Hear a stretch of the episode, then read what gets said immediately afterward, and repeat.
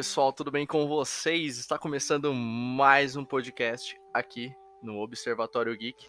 Eu sou o Marçal e que a força esteja com vocês. Fala galera, aqui é o Kamikaze e Star Wars tem mais filme ruim do que filme bom, hein? Fala galera, aqui é o Thales e eu conheci Star Wars através do Lego. Certo pessoal, no episódio de hoje a gente tem novamente a participação de convidados especiais aqui conosco. Já esteve aqui com a gente no episódio passado de Volta ao Futuro, que é o Lucas. Fala pessoal, aqui é o Lucas e não é fone de ouvido não, é headphone. A gente começa aqui mais uma saga, né? Vamos tratar da saga Star Wars. Já fizemos já um episódio aqui falando sobre a série do Disney Plus é, Mandalorian, mas é claro que a saga Star Wars merece sim um episódio aqui. O formato vai ser semelhante ao do, das fases da Marvel. Vai ser uma trilogia por mês, entendeu? A gente vai começar na ordem de lançamento, começando, né, claro, com a trilogia clássica, depois as prequels e mais para frente a sequel. Bom, vamos começar com uma nova esperança. Falar já da abertura de Star Wars, aquela abertura que é tão marcante predominante na saga até hoje. Quando você vai no cinema assistir, por exemplo, os filmes novos, você vê aquela, aquela abertura, cara, arrepia. É uma coisa que é da saga. E eu entendo que na época era necessário, né? Hoje em dia não é.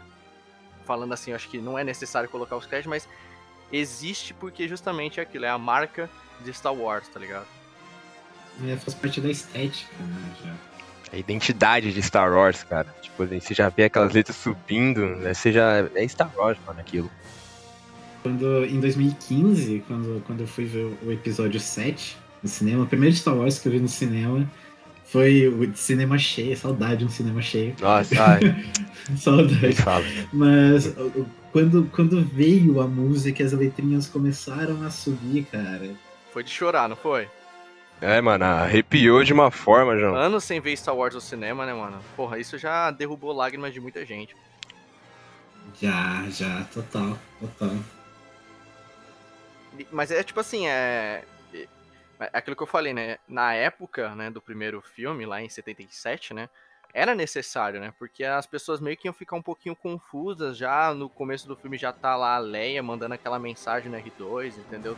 A nave sendo destruída os, os Stormtroopers atacando lá os rebeldes. Então, tipo assim, é, o filme já engata, é, dá uma pincelada do que tá acontecendo, né? A pessoa já, já é jogado já naquela atmosfera ali, já tendo uma noção do que, que tá acontecendo.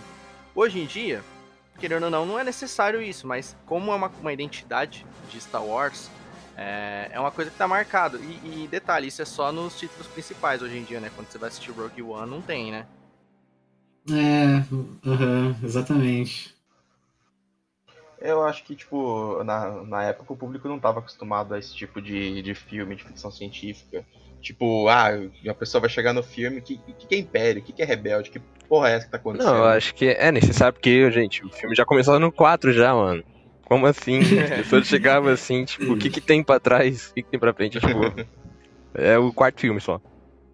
E é realmente essencial para conseguir entender qualquer coisa daqueles primeiros minutos, porque tu vê dois, dois lados batalhando, né? Tu, eu acho que não é nem a coisa de saber o que é império, o que é rebelde e tal, tu vê duas gentes assim, super esquisitas e diferentes, é, caindo na porrada, e aquele. E o texto inicial ele economiza coisa de meia hora de tempo de tela, assim. De, é, imagina é. introduzir tudo aquilo.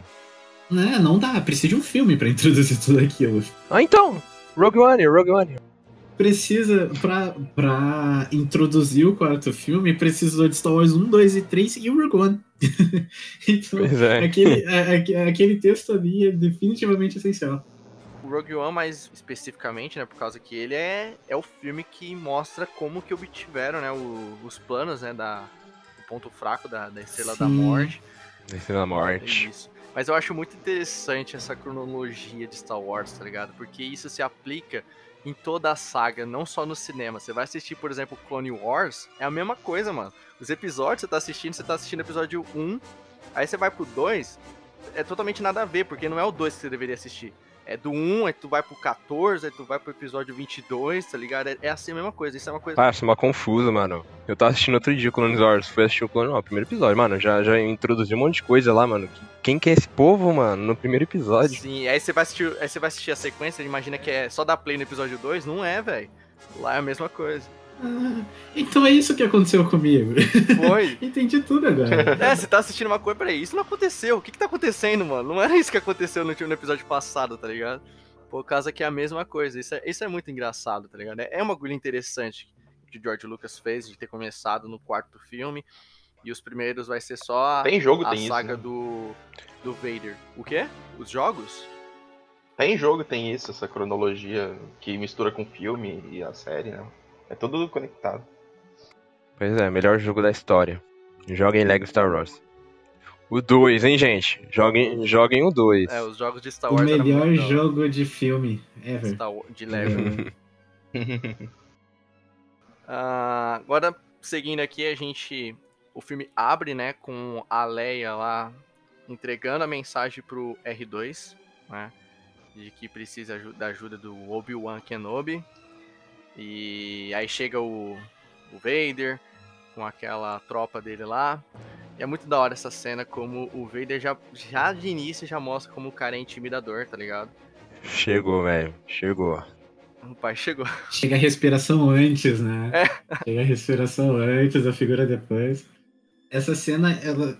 A entrada do Vader, a apresentação do Vader é muito significativa para a história audiovisual, assim, do cinema, porque tudo rolando aquela porrada, né? Naqueles corredores brancos e tu, tu vê os rebeldes lá com o uniforme claro, tu vê os Stormtroopers todos de branco assim, tu escuta a respiração, tu olha pra tela e de dentro da fumaça sai tipo, uma figura preta que ela quase. Ela se destaca tanto, né, do ambiente que ela, que ela se desgruda do, do que tá acontecendo ali. É, o foco vai só no Vader, né? Chega uma hora que o foco fica só nele, tá ligado? Ele vira um ponto preto num papel em branco, sabe? Ele é a única coisa ali da cena, quase, de tão destacado. E é muito da hora que isso é muito bem feito. Isso é um- um- uma característica da direção que é, é- é muito acertada, assim. Por causa do- da silhueta, do, do, do Darth Vader e tal. Tudo, tudo ali, tu não precisa de uma palavra dele pra tu saber que aquele cara é mal, é o mandante de tudo que tá acontecendo de ruim ali. E tem que tomar cuidado com esse maluco aí, mano, pelo amor de Deus.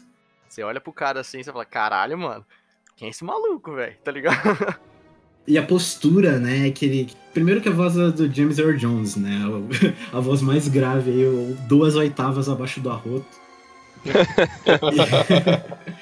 E, e além da voz dele, tu vê a postura militarizada, né? A coluna retinha e o andar calmo dele. É, o Vader não corre, né, mano? O Vader ele só anda, mano. O cara é muito calmo. Até, mano, até no, no jogo do, do Star Wars, lá no, no Battlefront, se você pega o Vader no multiplayer, gente, ele é o único personagem que não corre. O Palpatine corre, o Vader não corre. Exatamente, porque ele não precisa, cara. É, ele tem uma presença, já um ma- maluco chega ali, mano. Você sente a presença do cara. E isso é uma coisa que exalta o personagem, né? Que quando a gente vai falar de, de Darth Vader, a gente cita o quanto ele é intimidador. Toda essa, essa questão da postura dele é predominante do personagem, tá ligado? Só no. Quando ele chega, mano, ele já deixa todo mundo assim, já com medo, tá ligado? Bota respeito. Os, ca- os rebeldes estão atirando lá no Stormtrooper, de repente o cara chega, mano, sai, sai correndo, velho. É. Ele é diferente daquele vilão psicótico e tal, né? De, de ser o cara louco que faz maldade por fazer. Ele não, ele, ele é. A gente não sabe, né? Mas ele é, ele é uma ferramenta do governo e tal. E a postura dele é, é tipo aquele, aquele cara que chega no rolê e dá aquela virada de olho, não quer olhar muito pra não arranjar confusão, tá ligado? é aquele cara que fica na dele no rolê, tá ligado? E que, tipo assim, ninguém vai mexer com o cara. Exato, exatamente. Ah, eu sou esse tipo de cara, hein, mano. Caralho.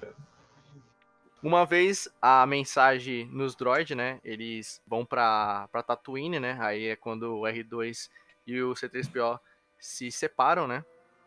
Depois eles vão se encontrar lá pra frente quando o Luke é introduzido na história. E vamos lá, vamos falar um pouco do Luke. Um jovem ali ajudando os tios. Jovem gafanhoto. Ele quer fazer coisas maiores na vida, né? Ele, ele é um cara ambicioso. Quer ser artista. É, ele quer ser artista, o pai não deixa. Eu peguei, tá? Eu peguei essa, tá? ele quer fazer coisas grandiosas na vida, né? E os tios não deixam. O tio quer que ele fique mais uma temporada lá, mais acho que mais uma estação, né? Pra na colheita, para ajudar, né? ajudando.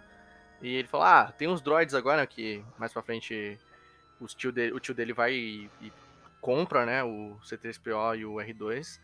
E ah, você tem uns droids agora, não precisa de mim aqui, tá ligado? Mas não, o cara quer ficar segurando o Luke é quando a tia fala. Ele ele não é para isso, ele não é um agricultor. O Luke, ele, ele é maior que isso, ele tem muito do pai. E aí o tio responde: "É, isso me preocupa, tá ligado?"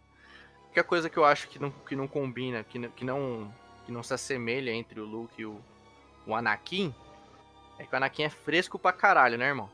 O Anakin também chacinava crianças, né? O Luke não fazia isso. O Anakin parece o Kylo Ren o Anakin, ele cresceu muito perto da burguesia, né? Que ele era doido na mulher riquinha e tal, e aí ele acabou... Virando fresco, né? Metido. Ficando meio escrotinho e tal. Enquanto o Luke é, o Luke é da roça, tá ligado? É, o Luke é humildade. Luke é favela, o Luke é quebrada. Luke é quebrada. é, mano. E detalhe, quem é da quebrada é mais humilde, e o Luke é humilde. O Luke é humildaço. O Anakin... Mano, quando eu vejo o Kylo Ren, quando eu vi aquela cena na sequel lá do Kylo Ren batendo tudo, eu falei, caralho, Anakin Skywalker feelings, mano. total, total. Muito birrento. É, só faltou matar crianças. Exato. Mas enfim, o Luke ah, depois encontra o Obi-Wan, é, vê a mensagem né, dentro do R2, descobre lá o. Né, o Obi-Wan conta a historinha lá pra ele, né? De que. A história do pai, dá o sabe pra ele. O que é isso? O sabre de luz de seu pai. É a arma de um cavaleiro Jedi. É mais jeitosa e certeira que um Uma arma elegante. Para um mundo mais civilizado. Por mais de mil gerações, os Cavaleiros Jedi foram os guardiães da paz e da justiça na Velha República. Antes da Era das Trevas. Antes do Império sabre de luz, ele, ele, deve ser a arma mais difícil ever de manusear, porque é uma arma sem peso nenhum, tá ligado? O peso é só do cabo. Ou o cabo é extremamente pesado, ou, ou elas são muito difíceis de usar, porque não tem peso, né? A luz e, e ele já fica girando ali, dando uns giros com ela. É, o maluco, o maluco fica fazendo trick de bateria, tá ligado? Locomia, tá fazendo locomia lá. Mita, mita. É, locomia. pode crer. Eu acredito que o sabre de luz é uma arma que todo mundo conhece, tá ligado? Tipo, todo mundo sabe que um cavaleiro Jedi, ele usa um sabre de luz. Eu acredito que quando o Luke pegou no sabre, ele não tava tipo assim, ai, que coisa é essa aqui? Deixa eu apertar o botão. Não, acho que ele sabia que era um sabre de luz. Acho que ele ficou curioso de saber que era do pai dele, tá ligado? Ou vocês acham que não?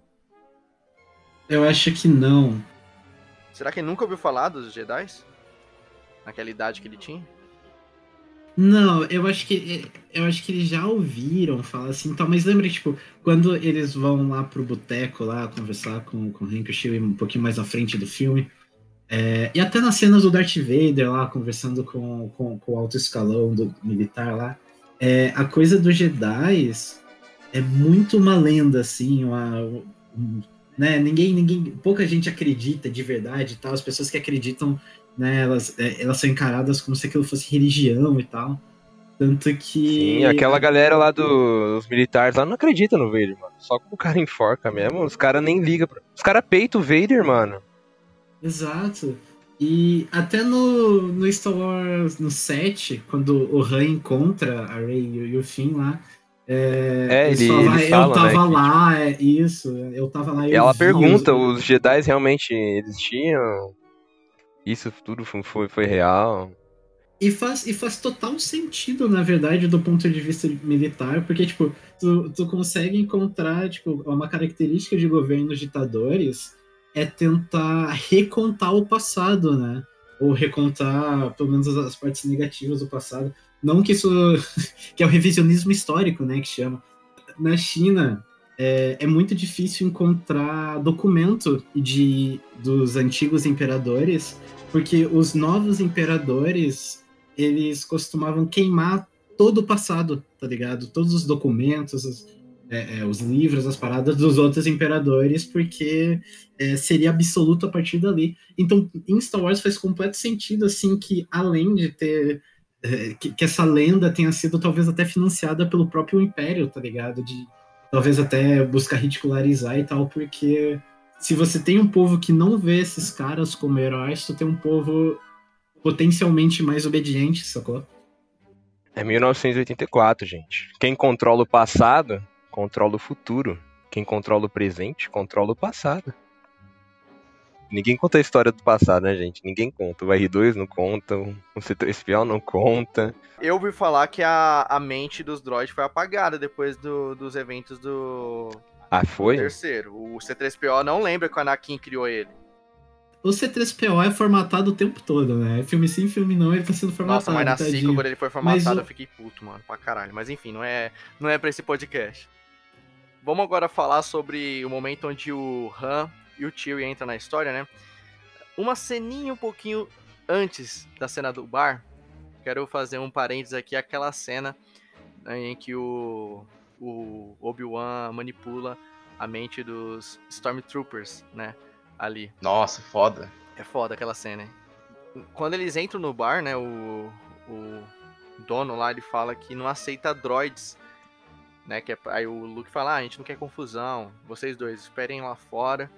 Mano, eu quero fazer um parênteses a essa cena que, pelo amor de Deus, o Império tá procurando os droids, tá procurando R2 e o C3PO. Os, mano, os dois tá lá fora e lá fora tá um exército de troopers. Ninguém vê os dois, mano. Ninguém vê os dois. Eu fico. É, essas coincidências é que Star Wars. O, o, o, capacete, cara, o capacete é embaçado. Eles no meio da rua, na frente dos droids. Dos droids não, na frente do, do, do, do Stormtrooper. Eles são muito cegos, mano. Não é só no tiro, tá ligado? Eles não são só ruins de mira, os caras não enxergam nada, velho. Eles, não, eles são muito burros, mano. Tipo, em todos os quesitos, cara. As habilidades que eles foram programados para fazer, eles fazem tudo errado, tá ligado? A gente tem 10 filmes de Star Wars, eles não acertam um tiro em Rebelde, né? Tudo bem. Tudo bem, tudo bem. Até no Mandalorian eles não, eles não acertam tiro. Aí beleza. Lá no bar, eles encontram o, o Han e o Chewie e pagam o serviço dele de levar eles, né, de ser o piloto deles lá para resgatar a Leia. A gente tem a, a cena onde o Han se encontra com o Jabba. Mano, aquela cena ali já teve em forma de bonecão, teve em forma de CGI, tá ligado? E a versão que tá na Disney é a versão de CGI, né? Se não me engano, não é a versão Sim. de boneco. O que, vocês acham? Ah, é... Inclusive a cena do barzinho lá. É... Teve também. É. A versão do, do homem, né? Tem a versão.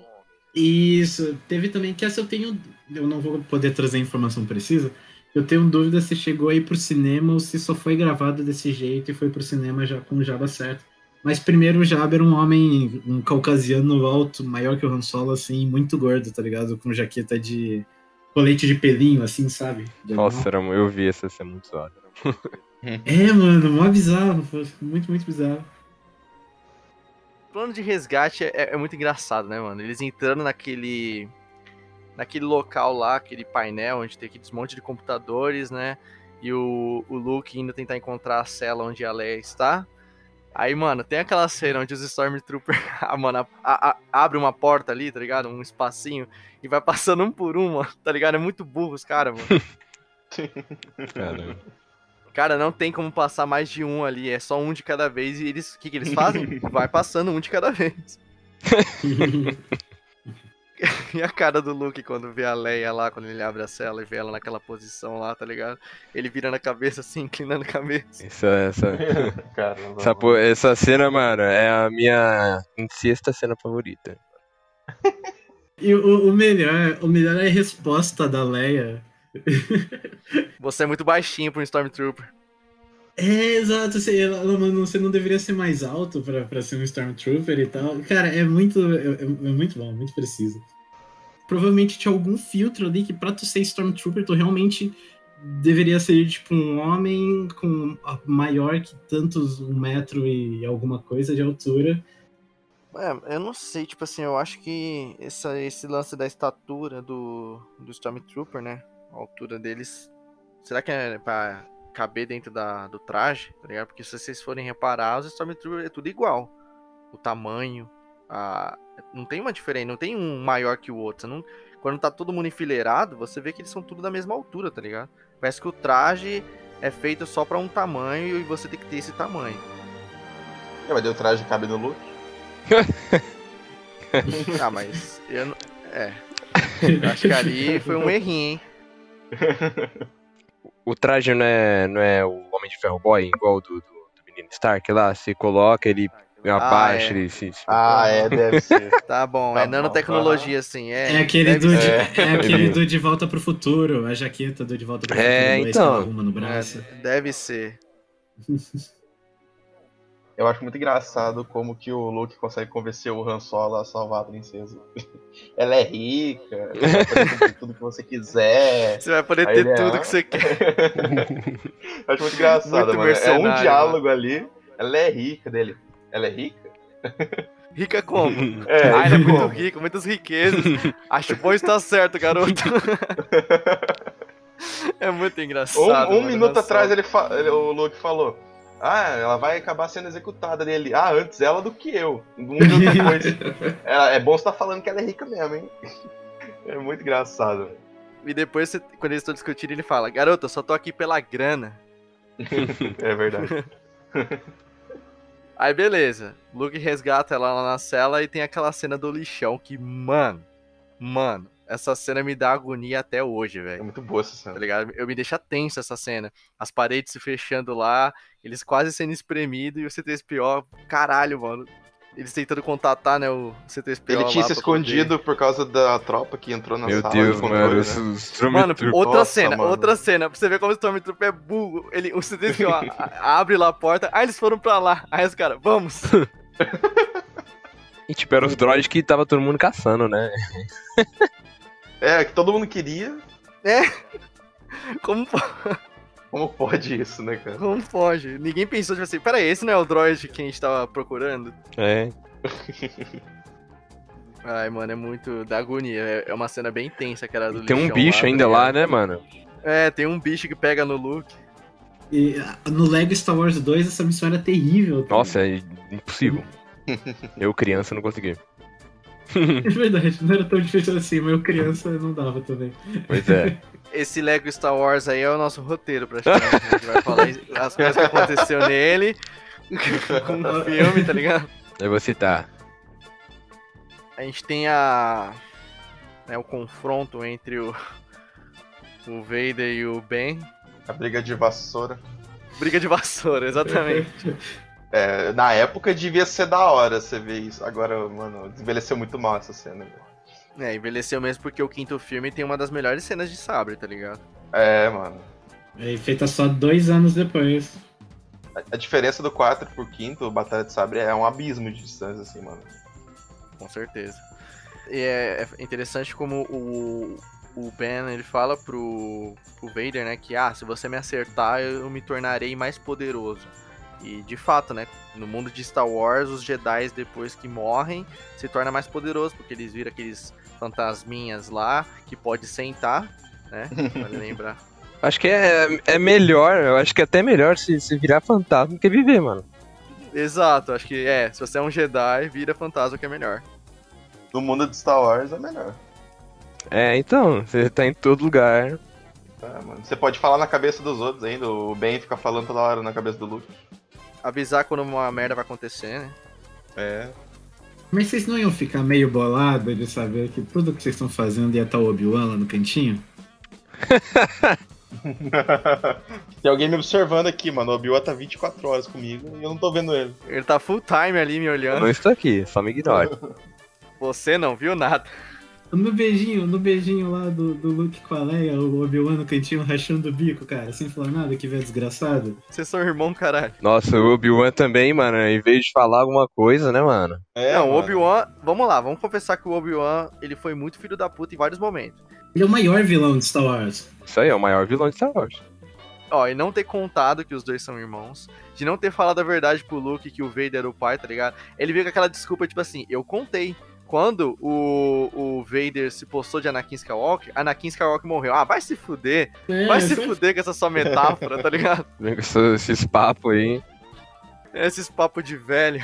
Faz o DNA pra ver se não é pai ainda. Faz aí. É, ainda é pai, mano. Ainda é pai. Traz o DNA. Pai é quem cria, pai é quem cria. Pai é quem cria, né? Então foi o tio dele, o pai dele, né? Eu fico, assim, eu fico bolado porque a, a Leia, ela, ela virou. Ela, ele deu lá pro. Eu esqueci o nome do maluco. Mas ele deu É, lá aquele pro. moreninho lá, né? Eu lembro do- Isso, isso. do- das prequels.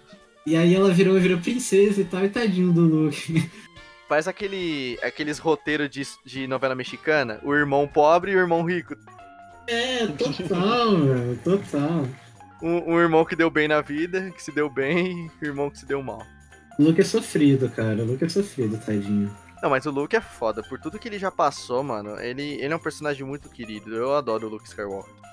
É um cara humilde, leal aos amigos. E aí a gente entra já no, já no terceiro ato do filme, né? Ah, que é quando os rebeldes estão planejando lá sobre a. Como destruir, né? A, a Estrela da Morte, porque agora eles já têm posse dos planos lá, né? do ponto fraco da Estrela da Morte, que é extremamente ridículo, né? Uma, um buraquinho pequenininho para ser acertado lá com, com X-Ring. Mas vamos lá. Beleza, eles arquitetam o plano lá.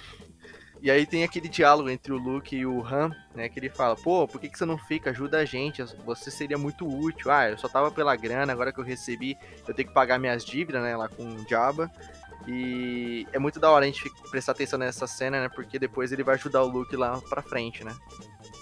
Sim, sim. Sim. Ele até manda um, antes de ir embora, ele manda um, ah, que a força esteja com você, né? Tentou dar uma relevada ali na, na, na pau no cozice dele, mas depois ele voltou, foi da hora. É só charme, é tudo charme, gente. É, João, é tudo chato. enganou todo mundo. A Leia adora, né? Esse, esse charmezinho dele, ela, a Leia pira, a Leia É, pira, né? é, a galera gosta dos malocas. o estilo cafajeste, né? Ignora que eu gosto, é o maior bandido. Medo? Tá tremendo? Não estou tremendo. Você gosta de mim porque eu sou um salafrário. Tá faltando um salafrário na tua vida. Eu gosto de homens gentis. Eu sou gentil. Não, não é. É, Você acha pra caralho Han Solo também. Mano, é, é muito, é muito bonito, cara. Eu acho muito da hora como esse filme, né?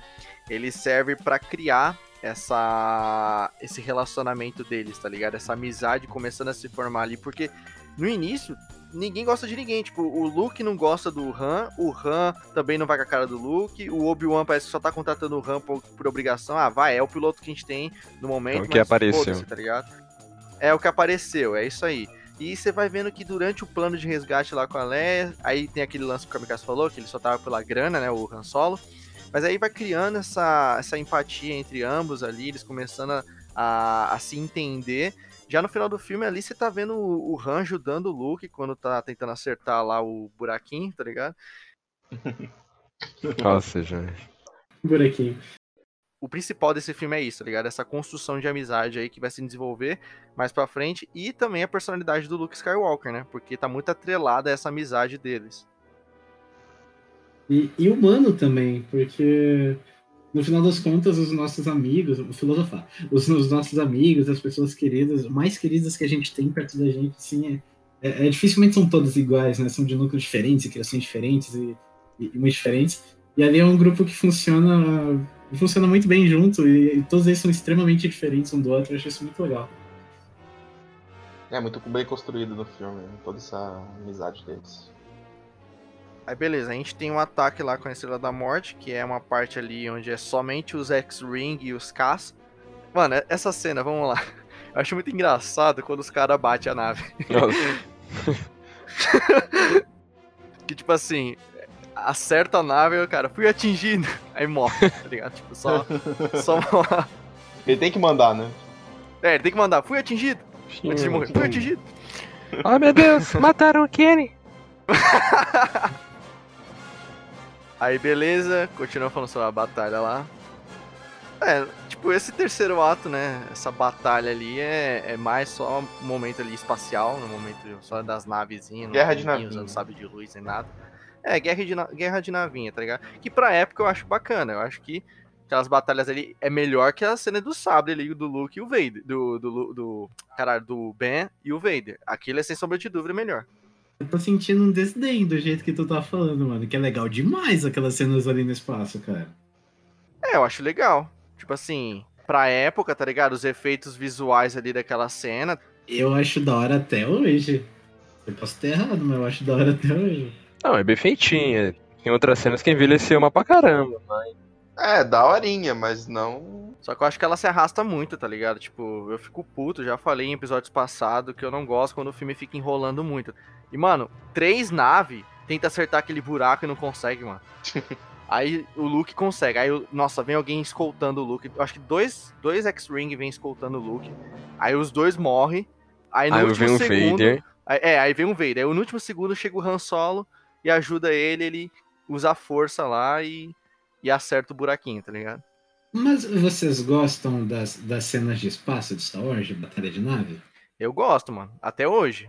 Ah, eu gosto também. fé, boto fé, boto fé. Eu lembro que quando eu era menor, eu tinha muita dificuldade pra gostar desse trecho do filme também, dessa batalha. que Eu gostava mais de ver, ver as porradinhas, de ver os troopers, ver, ver é, espada e tal. Mas aí depois que eu, que eu fiquei um pouquinho mais velho, eu passei a, dar mais valor, assim. E, e hoje, hoje eu não tenho problema nenhum, assim, zero problemas com, com, com essa sequência. Não acho que ela é. Não acho que ela é enrolada, não acho que ela envelheceu mal, inclusive acho que ela envelheceu. ela envelheceu muito pouco, na verdade. Mas o, os, o- todo mundo do Império, até ali o alto escalão do Império, eles sabiam do ponto fraco da Estrela da Morte? Ah, mano, tava muito na cara, né? Não, na cara não tava. Eu acho que só os engenheiros sabia, que é o, o pai da da mina lá do Rogue Ah, One, é, acho que é é, só Da Jean. aquela é da Jean.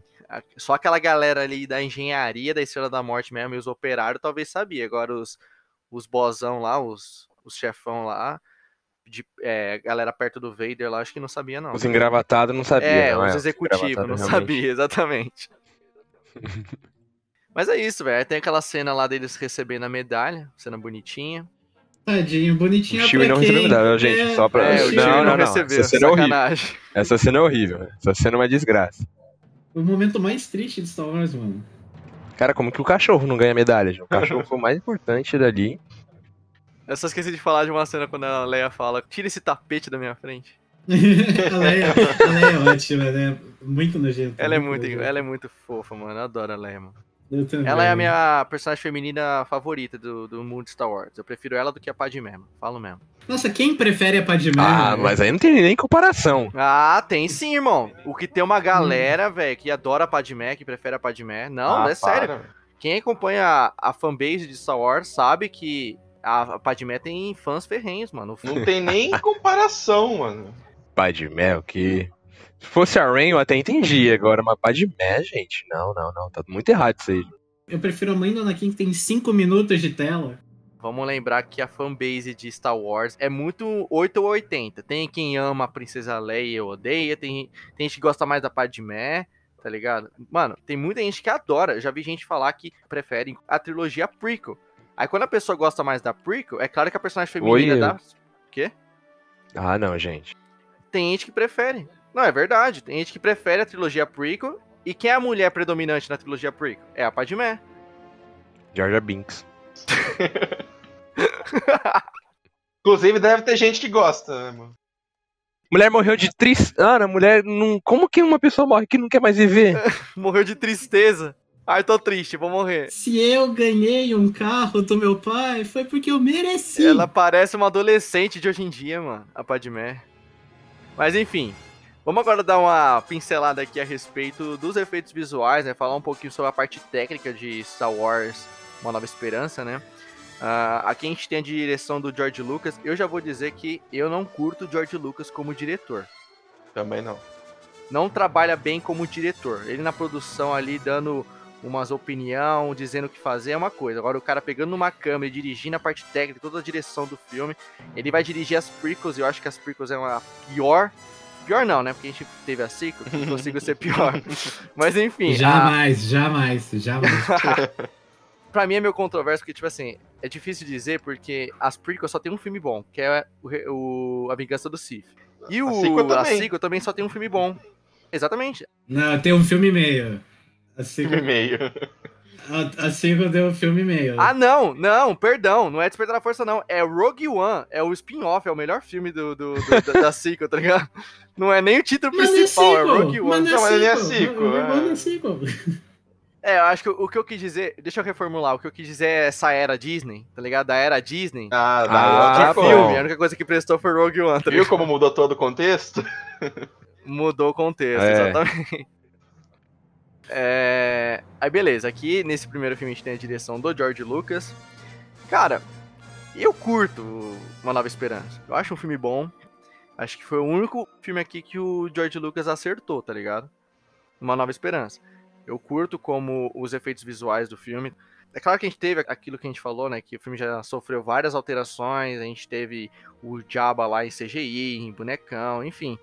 Mas toda aquela batalha de, de, de navinha que a gente tem no terceiro ato, eu curto bastante. O dese... o- como que é? A apresentação dos personagens pra gente também eu curto bastante.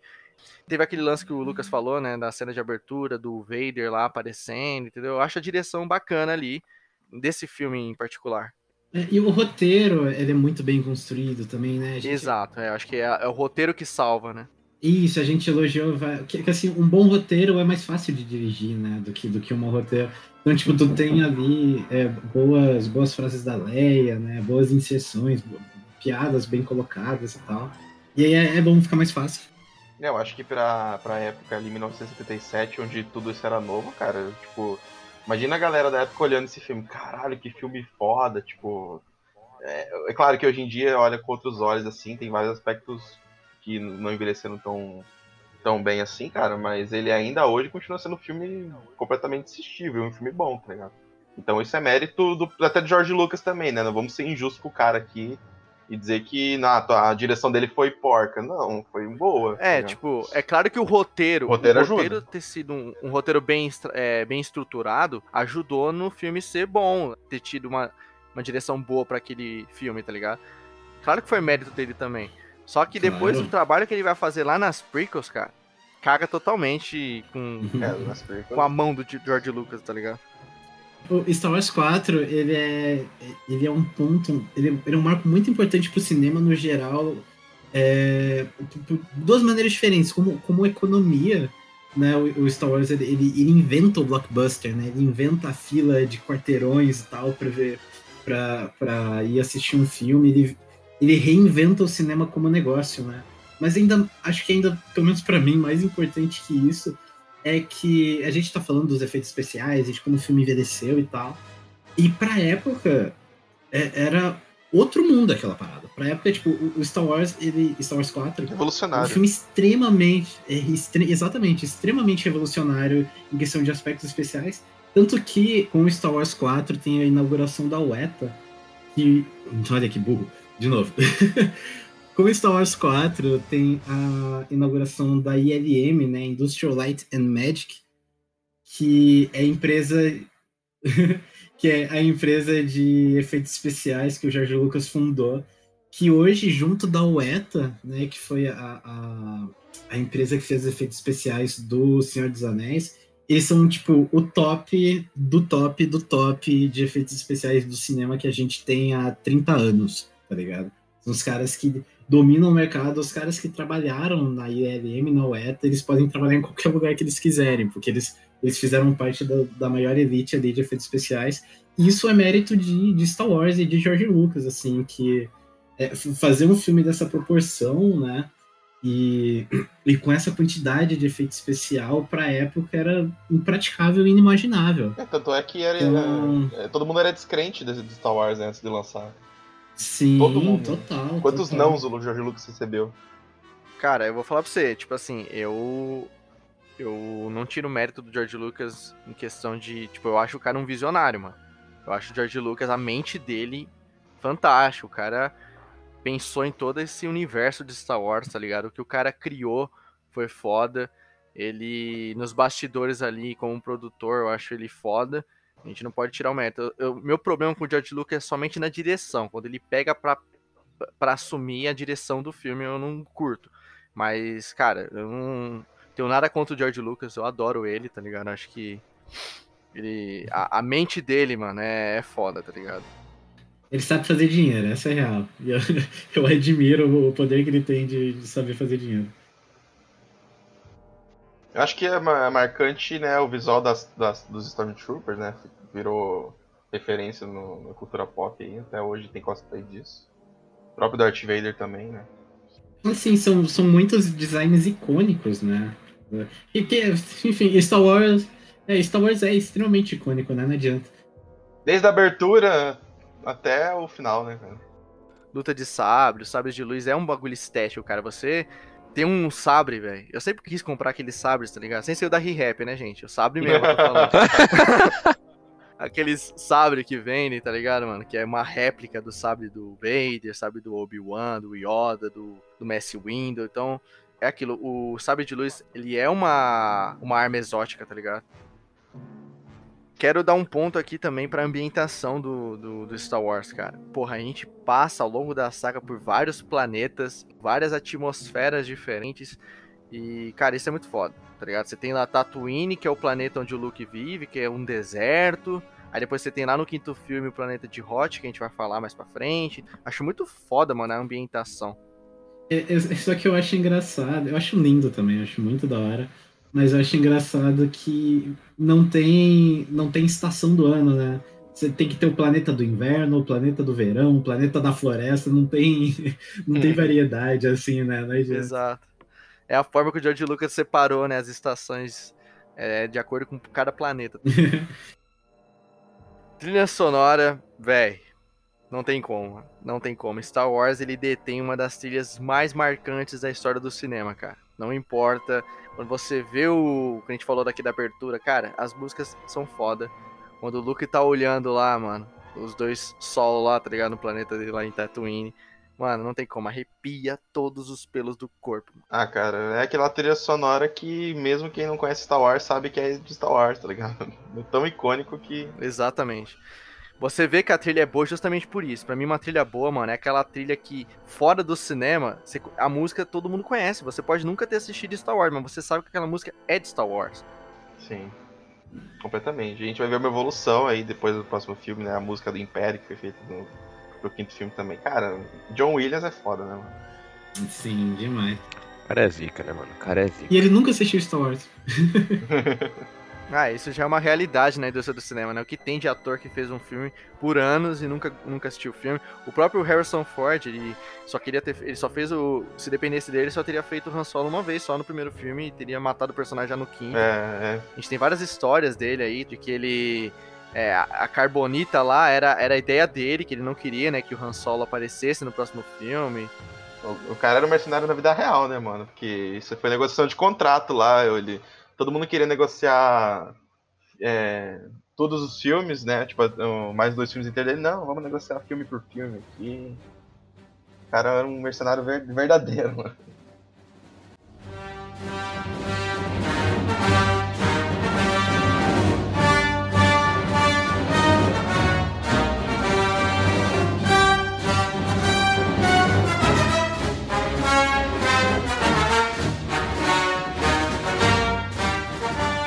Beleza, agora a gente entra aqui no segundo filme, né, dessa trilogia clássica, O Império Contra-Ataca, que pra muitos é o melhor Star Wars, né, cara? Não é pra menos. Esse filme é sensacional. Dessa trilogia clássica é o meu favorito, tá ligado? Acho que se eu pudesse classificar aqui, eu classificaria Império Contra-Ataca, Uma Nova Esperança e O Retorno de Jedi. Mano, esse filme aqui é sensacional. A gente tem já de início ali o Luke sendo pego lá pelo abominável Homem das Trevas. Ah, vai falar que esse bicho não lembrou aquele o pé grande lá do, do Monza S.A. Que, vem, Monza que dá S.A., sorvete lá pro. Onde você vai? Eu fiz mais sorvete. Sorvete? Será que o Luke ia tomar um sorvetinho ali? Eu tenho uma. eu tenho uma curiosidade pra essa cena, né? Uma coisa que eu reparei quando eu tava assistindo. Que é tipo assim, o Luke, ele mata, né, o, o bicho lá. Por que, que ele não ficou naquela caverna até a tempestade passar? Tava caindo uma tempestade lá fora. Ele devia ficar lá dentro, se abrigado da tempestade, até a tempestade passar, para depois ir embora, velho. Eu não entendi. As coisas acontecem em Star Wars que é foda, É mano. Às vezes acontece algo que é difícil. É, realmente é o roteiro aí que é difícil. Deu uma de tá? Stormtrooper. Porque depois ele. Deu realmente uma de Stormtrooper. Ele saiu da caverna e depois ficou lá morrendo de hipotermia. Estratégia só pode ir quando é contra o Império. Exato. Fora isso é proibido. Não, os galera não Fora isso, não. tem que ser uma ameba, tá ligado? mano? Exato, exato. Não, é proibido usar o cérebro, só isso. É bacana que nessa cena a gente tem essa lealdade já começando a surgir no Han. É aquilo que eu falei no, no quarto filme, né? Você vê que eles não se entendiam, mas, pô, você chega aqui você já vê o, o Han já amigaço do Luke, tá ligado? Ele discutindo com os, com os oficiais lá, falando, não, meu amigo tá lá fora, eu não vou ficar aqui esperando ele. O cara até fala pra ele, ah, a gente vai fechar os portões. Ah, então feche comigo lá fora. E ele pega lá o camelo lá e sai na procura do Luke. É muito da hora o que ele faz, né, mano? De cortar o bicho no meio e enfiar o Luke lá dentro pra se aquecer, né? Muito da hora.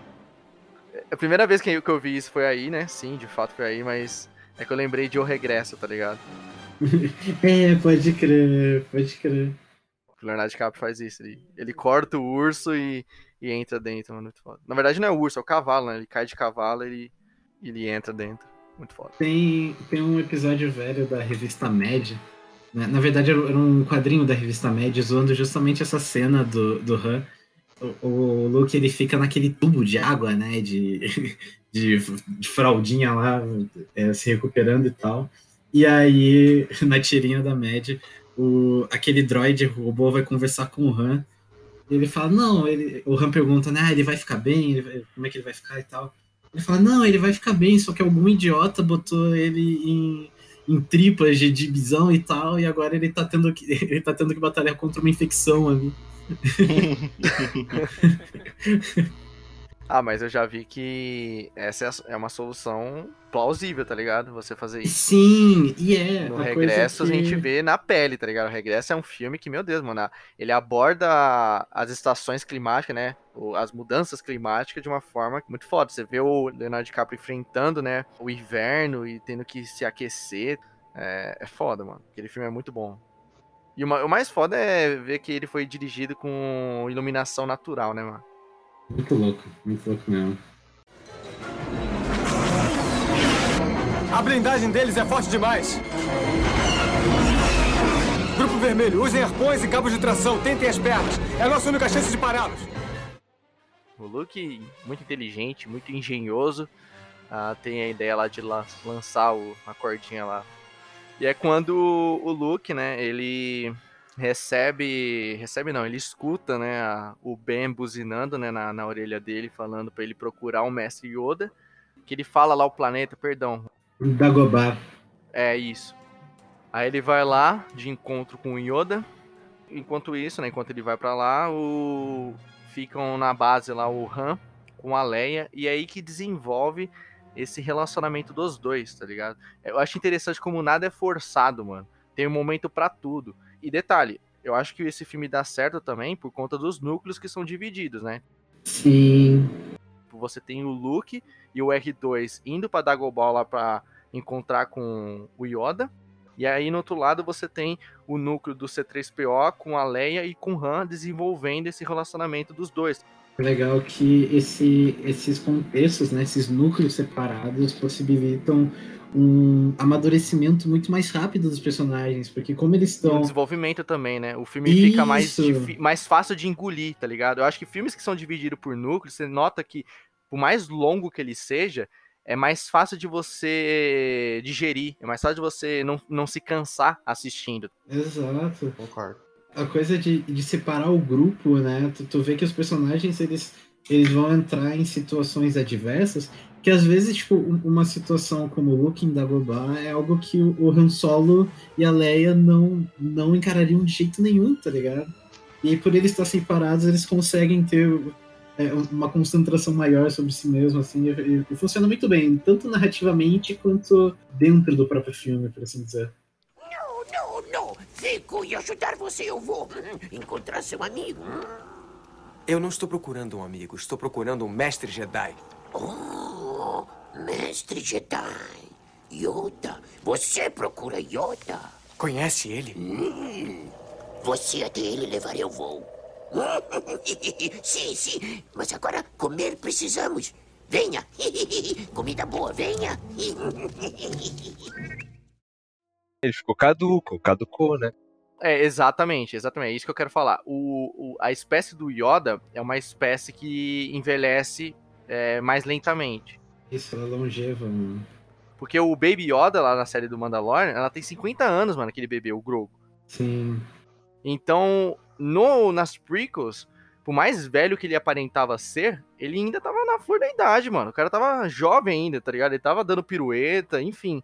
Já no, no- nas clássicas, ele tá gagá. Ele tá um velho mesmo. O boneco tá quase desfazendo já. Tá no bico do corvo. Ah, Então, tipo assim, é, quanto mais velho, mais sábio. Mas, consequentemente, mais gagá também.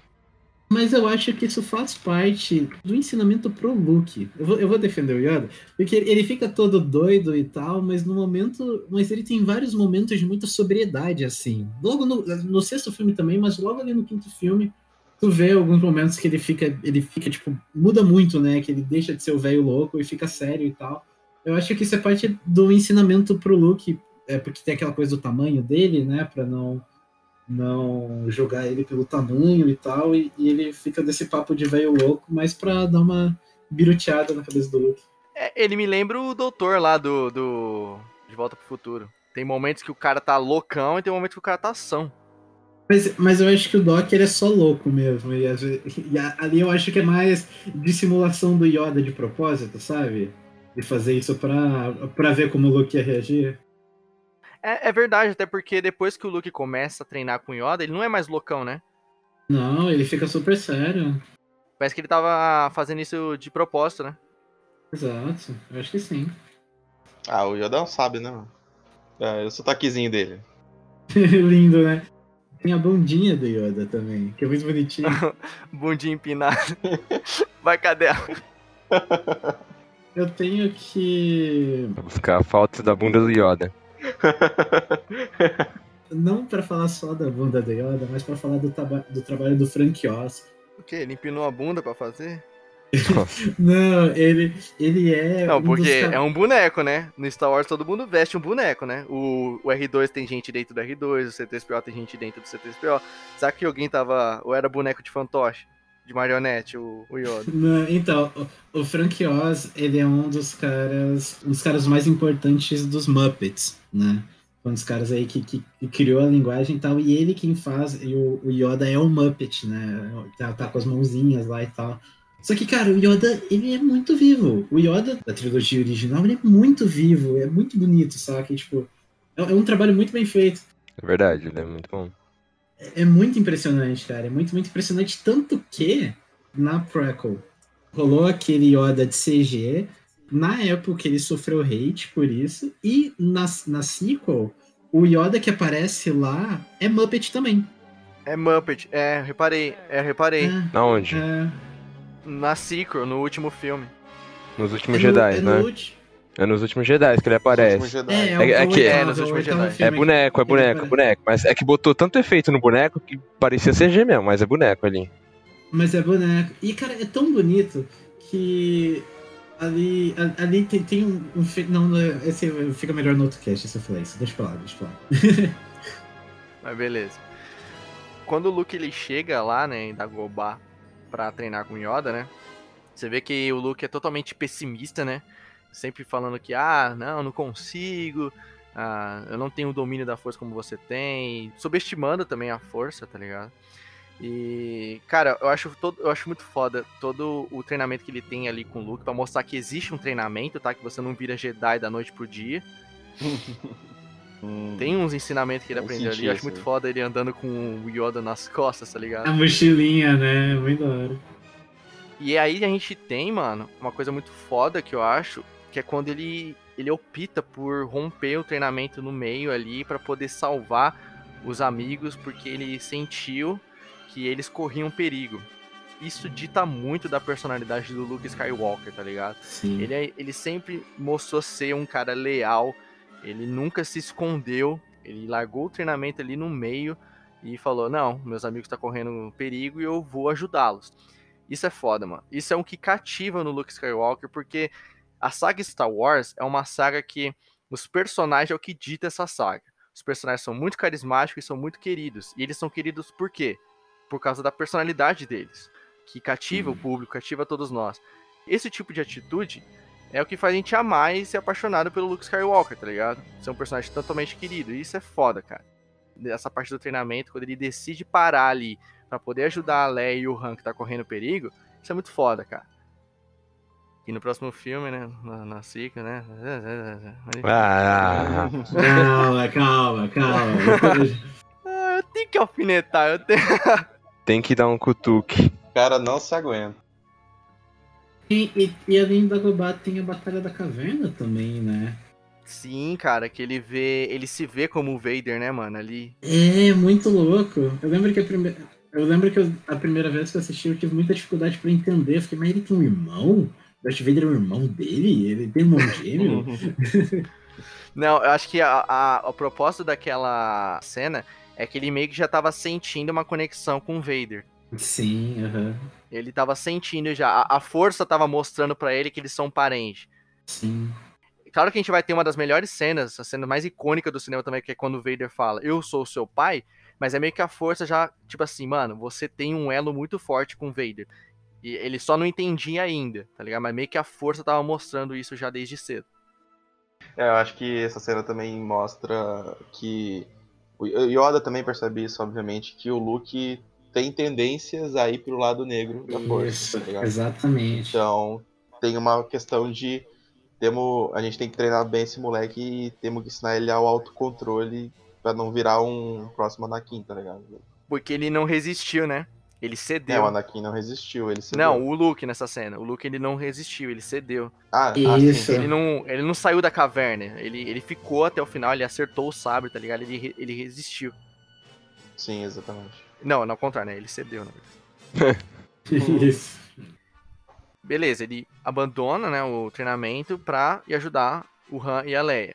E aí é quando, do outro lado, né, o outro núcleo, né, justamente dos dois, é quando eles encontram o Lando, né, que eles estão, se não me engano, eles estão fugindo, né, do Império. Eles vão pra boca daquele minhocão lá enorme, e aí eles conseguem fugir pro sistema onde tem lá o, o Lando, né, que é aquela cidade flutuante. É Bespin o nome. Futurama. Futura... Ai, cara, Futurama é foda. ele já vem falando desde cedo, né, que conhece o Lando, mas que talvez não sabe como ele vai reagir reencontrando o Han, porque os dois já tretaram antigamente, né, eles têm uma briga assim antiga, e aí de fato o, o Lando parece não gostar de ver o Han assim de imediato, mas quando ele vê a Leia ali já rola um flirt. Lá em cima pra variar, né? Talarico demais. Não, quem não pira na Leia? A Leia é linda demais, mano.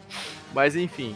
é, aí ele acolhe, né, eles lá. E tem todo aquele diálogo, todos deles lá, até que a gente descobre que ele tá ajudando o Vader, né? Aí tem aquela cena lá que é muito engra... que eu acho barato, tipo, o Han conhecendo o sogro.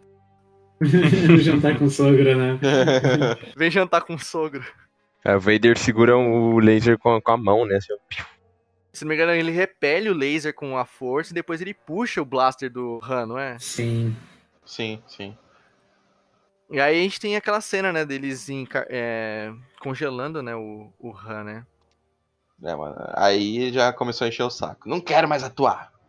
Aí começou a putaria, né? Ali a gente vê também a primeira vez o, o Boba Fett, né, nessa trilogia clássica, né, que ele faz um acordo ali com o Vader, né, tipo assim, ah, beleza, testa a Carbonita com o, Lu, com o Han, pra poder usar no Luke posteriormente. Se der certo, você entrega ele pro, pra mim e eu vou levar ele pro diabo e vou receber a recompensa em cima da cabeça dele, tá ligado? Fez o acordo ali com ele. E ali a gente tem, né, a, toda aquela cena dos Stormtroopers errando tiro no, no Chewie, né? Nossa, cara, eu fico indignado, mano. O Tyrion, não- o Tyrion tem 3 metros de altura, tá ligado? Os caras conseguiram errar de, de costa, cara. São muito cegos, mano. São muito cegos. Aí o Tyrion vira, dá um tiro e acerta. É, um tiro só e acerta. É, exato. Aquela correria total, o Luke chega, né? O Luke acaba caindo na armadilha, né? Querendo ou não, ele acaba caindo. Né? A Leia fala, é uma armadilha, é uma armadilha. Ele segue eles e cai na armadilha do Vader, né? E caiu, e aí tem um bate, né? É, cara, o grande embate entre o Luke e o Vader, que é aquela cena de sabre que a gente falou, cara, é muito foda, tá ligado? Levantou muito o padrão que a gente tinha, porra, saiu daquela briga de vassoura pra chegar aqui e eles, porra. Cara, toda a fotografia dessa cena é muito foda, tá ligado? Tem um momento ali onde você não vê mais eles, que é só a silhueta dos dois. Você vê só o sabre, né? É muito foda. É, muito, muito bonito, mano. É muito genial isso, né, cara? Você vê o... dois lados, né? O vermelho e o, az- e o azul. É- Sim, é o foda. bem e o mal, né? Muito da hora. É, tipo isso, é exatamente. E o cenário é muito da hora nessa cena, né, mano? Aqueles painéis no fundo, né? É claustrofóbico, né? Bem, cur... bem pequeno o espaço, tá ligado? É porque é, é- é- é tenso, né? São, a cena é lenta e tal, e tu tem pouca visão das coisas, é muito maluco, é muito, muito bem feito, muito, muito bem feito. Tem aquela parte também onde o Vader começa a atacar um monte de, de destroço no, no Luke, é, deixando ele mais lento, e aí jogando ele pra fora do daquele complexo ali que eles estavam. É muito da hora ver que, se você analisar a cena toda, o, Lu... o Darth Vader em nenhum momento quer matar o Luke, mas sim convencer ele a vir pro lado negro da força, tá ligado? Sim. Então, eu reparei que, sim, eu concordo que ele, ele não queria matar o Luke, ele não, ele não foi pra cima do Luke pra matar, mas você vê que ele ia empurrando o Luke pra aquele buraco que tava no centro, pro Luke cair ali, tá ligado? Era o foco dele, ele, eu, eu quero que ele caia ali pra ele ficar em carbonita pra mim poder levar ele pro Imperador. Então o foco dele era ali. Depois que o Luke, que, que o Luke cai na primeira e, e escapa, dali pra frente ele começa a atacar os destroços pro Luke ficar mais lento, sacou? Mais can... Meio que eu senti também uma Uhum. questão de ele tentar deixar o Luke mais cansado. Uhum. Pode ser também, sim. Que é aquilo que o Lucas falou, é, a gente não sabe se o sabre tem um peso ou se não tem. Então, tipo assim, pode ser que você ficar brigando com o sabre por muito tempo cansa, tá ligado? Não sei dizer. É, isso é uma incógnita, né? É. É que assim, o próprio Imperador falou, né? O Palpatine aparece aqui, né? A primeira vez que ele aparece em holograma ali. Quando conversa com o Darth Vader e fala: esse garoto que destruiu a nossa estrela da, nossa estrela da morte, ele tem potencial, né? Então, basicamente é um pedido do, do Palpatine pro Vader trazer, tentar trazer ele pro É, lado tem que trazer ele vivo. Não, é, ele não ia pra matar. É, Apesar de ele o tempo todo mandar matar, ele queria ele vivo. é. Mas o foco ali não, não é matar, né? Tudo bem que ele arranca o braço dele depois, né? Mas não era pra Ah, matar. mas o braço Não, é normal. aquilo, irmão. É aquilo. Toda cena de sabre, alguém tem que perder um membro. Todo, todo filme é assim. É. Quando o Anakin lutou pela primeira vez lá, ele perdeu o braço. Aqui o, o Luke perdeu um braço. Ah, na sequel tem? Alguém perdeu o braço? Não lembro, não, né? Acho que não. Nossa, a sequel é uma bosta, mano. é, porque nas três trilogias tem alguém perdendo um braço. Nas três trilogias. Nas três não, nas duas trilogias tem. Na terceira não deve ter, não é possível. Ninguém perde um braço. Acho que só o C3PO que pegou aquele braço vermelho. Sacanagem. Então, ele perdeu o braço. É, no começo do set ele tá sem braço. Ele que perdeu, sim. Todo mundo perde um braço. O Snoke, ele é dividido ao meio, então ele perdeu. Ele perdeu alguns membros, né? Tô falando um braço, tem que ser um braço, não pode ser o corpo todo. Ah, só o braço, né? É que o braço é mais pesado. Acho que é o C3PO, C3PO. É que sempre tem, nas trilogias, sempre tem alguém perdendo o braço pra um sabre, tá ligado? Tipo, perdendo, cortando, tá ligado? Aí beleza, ele joga, né, o Luke pra fora lá e a gente tem aquele momento onde ele corta o braço do Luke e, e revela que ele é o pai dele, né? Cara, essa cena é foda, marcante, eu também já vi ser parodiada várias vezes também. Por tudo. Por tudo, mano. Pô, quem lembra do Toy Story? O Zurg lá com o Buzz. Eu sou o seu pai. Toy Story é o que é eu lembro de primeiro, né? Não! Maior plot ever, né? mano? É o maior plot da história do cinema. É, eu acho que, eu, acho que é o maior plot twist mesmo. Um dos, pelo menos. É que todo- hoje em dia todo mundo sabe, né? Então não é novidade. Até quem nunca assistiu Star Wars sabe disso. mas Nossa, na época foi um baque, na época foi um plot twist fudido. Foi, É. foi. É, e hoje em dia, plot twist não, não, não sobrevive, porque nos trailers dos filmes já tem os plot twists, já, no Super Bowl já tem plot twist. É, que hoje em dia a indústria revela muito no trailer, né, mano? É terrível. Ah, mas o plot da, da Rancen, neta do Palpatine, ninguém sabia disso. Um plot, isso aí. Ah, Mas a gente tinha que saber. Tinha altas teorias, mano. Tinha muita teoria. Agora eu concordo com o Marçal. Que tinha mesmo, que tinha mesmo. Tinha muita teoria. É que o Thales vive numa caverna, né, gente? Tem que lembrar disso. Ninguém sabia porque ninguém esperava que alguém fosse apo- apoiar uma ideia dessa. Aí beleza, ele perde o braço, é revelado que ele é o pai do Luke, né? Tem toda aquela comoção toda. E aí beleza, o Luke se joga lá de cima. Caiu sentado já, né, mano? Impressionante. Se jogou no bueiro lá, Tobogã. foi escorregando o tobogã. Já deixar um parênteses aqui. Ele perdeu o sabre, né? Perdeu o braço, perdeu o, o sabre tava junto. A Mas, lá na trilogia Sequel, vai encontrar né? Eu sei, eu já ouvi falar que isso é explicado em forma de HQ. Tem uma HQ que explica isso, né? Os fãs aí de Star Wars que estão nos escutando, com certeza vai poder confirmar isso, né? Só que eu sou da teoria, gente. Tá no cinema? Mostra no cinema. Eu queria ter visto isso em forma de, de coisa. Como que alguém pegou o sabre dele ali, tá ligado? Enfim. Mas aí ele desce escorregando lá. Tem toda aquela conexão da força entre os irmãos, né? Primeira vez que a gente vê isso. Ah, ele chamando a Leia. Ele podia ter chamado todo mundo, qualquer pessoa, né? Podia ter chamado o Han, enfim, qualquer pessoa. Ele chamou a Leia, justa a Leia, por causa dessa conexão. Isso é, isso é nítido. A força conectou os dois ali. E ela pede para voltar e resgata ele, né? E aí a gente tem meio que o desfecho ali, né? O final do filme ali, que ele tá colocando uma prótese, né? Tá colocando um braço robótico. Pronto. É engraçado que ali é a mão dele, né? Depois que vai vir uma, vai vir uma mãozinha robótica mesmo, mas ali é a mão dele. Acho que não tinha. Ah, ele tirou a pele depois, né, mano?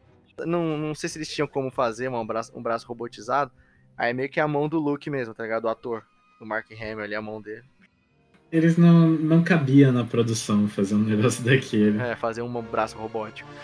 Porque no, na trilogia Sequel tá maneiro, mano. O Mark Hamill ali, velhaço com aquele braço, muito foda.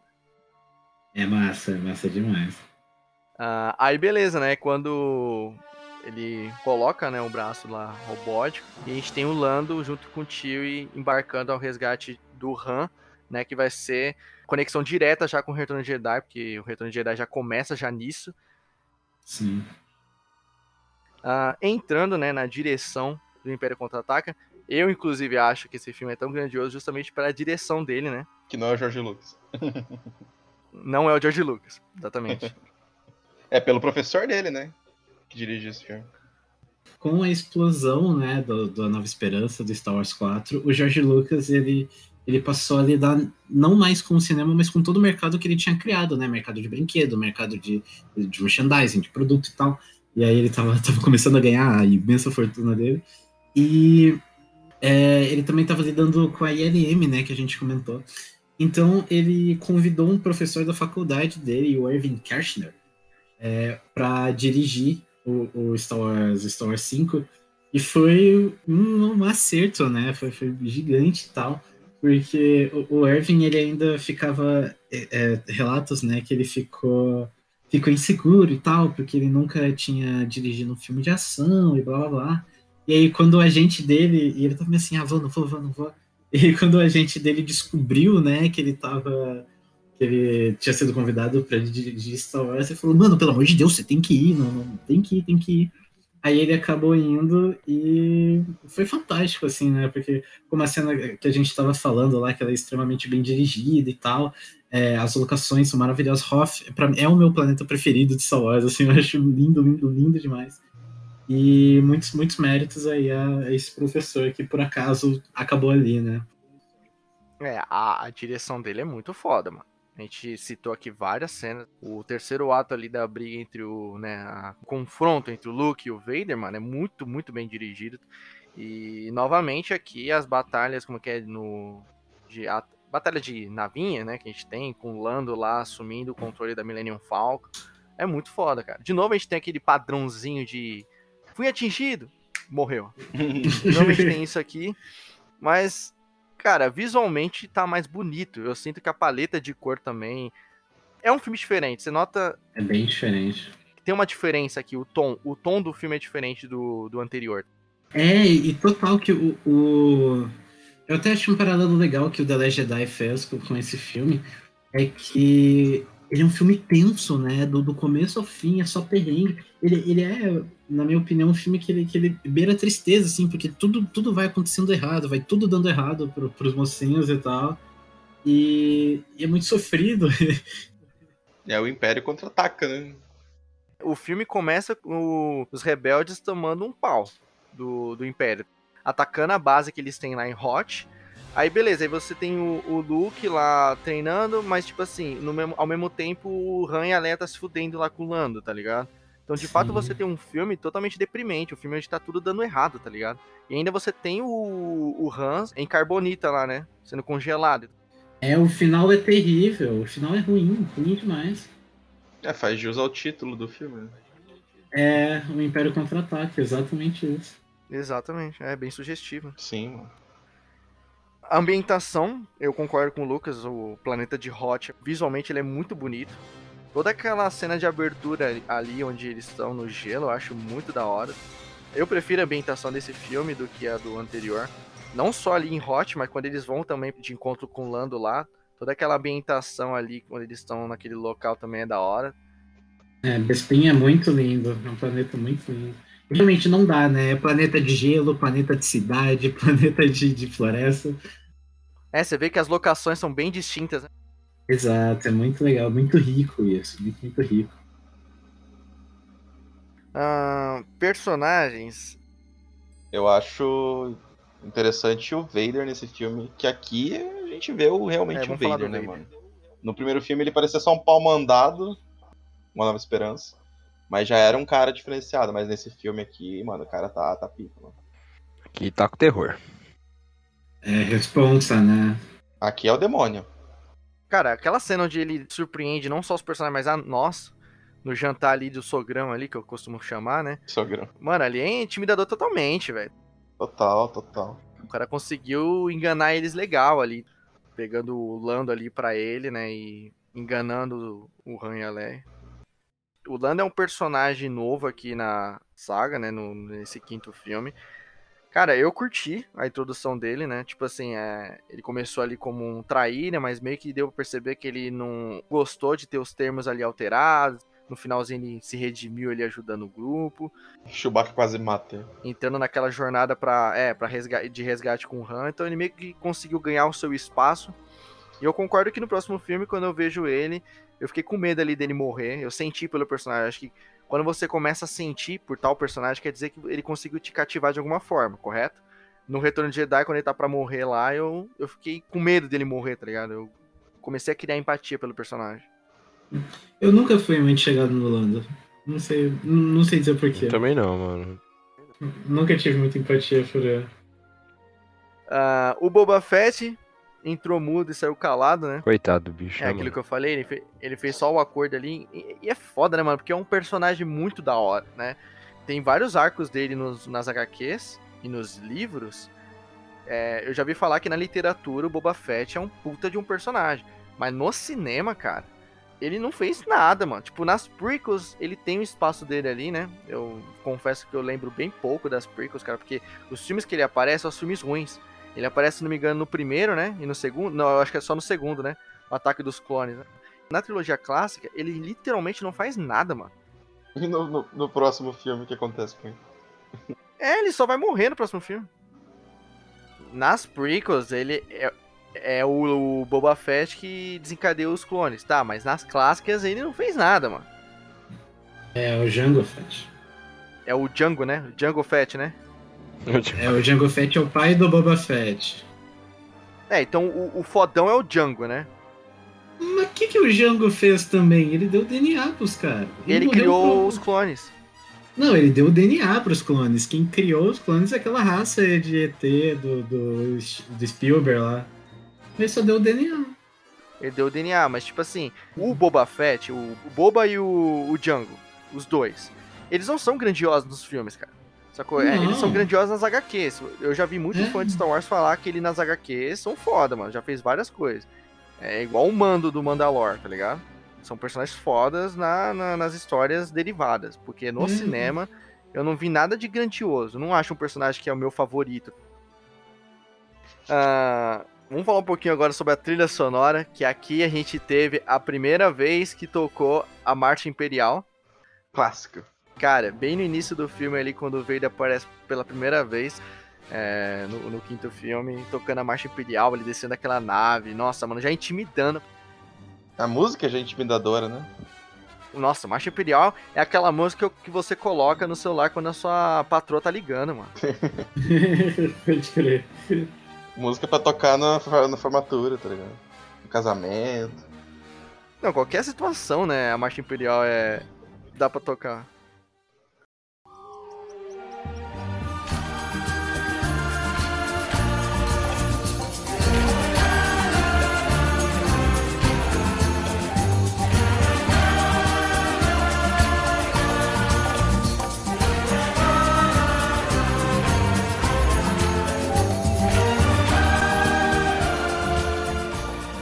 Mas vamos prosseguir. Vamos prosseguir para o último filme e o mais chatinho, Retorno de Jedi.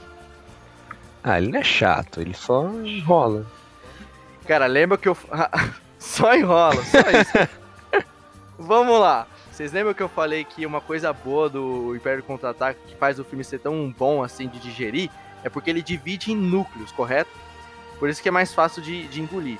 E não tem enrolação, mano. Você começa lá desde a batalha em Hot, depois já tem o Luke indo treinar, aí tem eles fugindo lá do, Império encontrando o Lan. Cara, é um filme frenético, porque as coisas acontecem é aquilo que o Lucas falou, dá merda no final.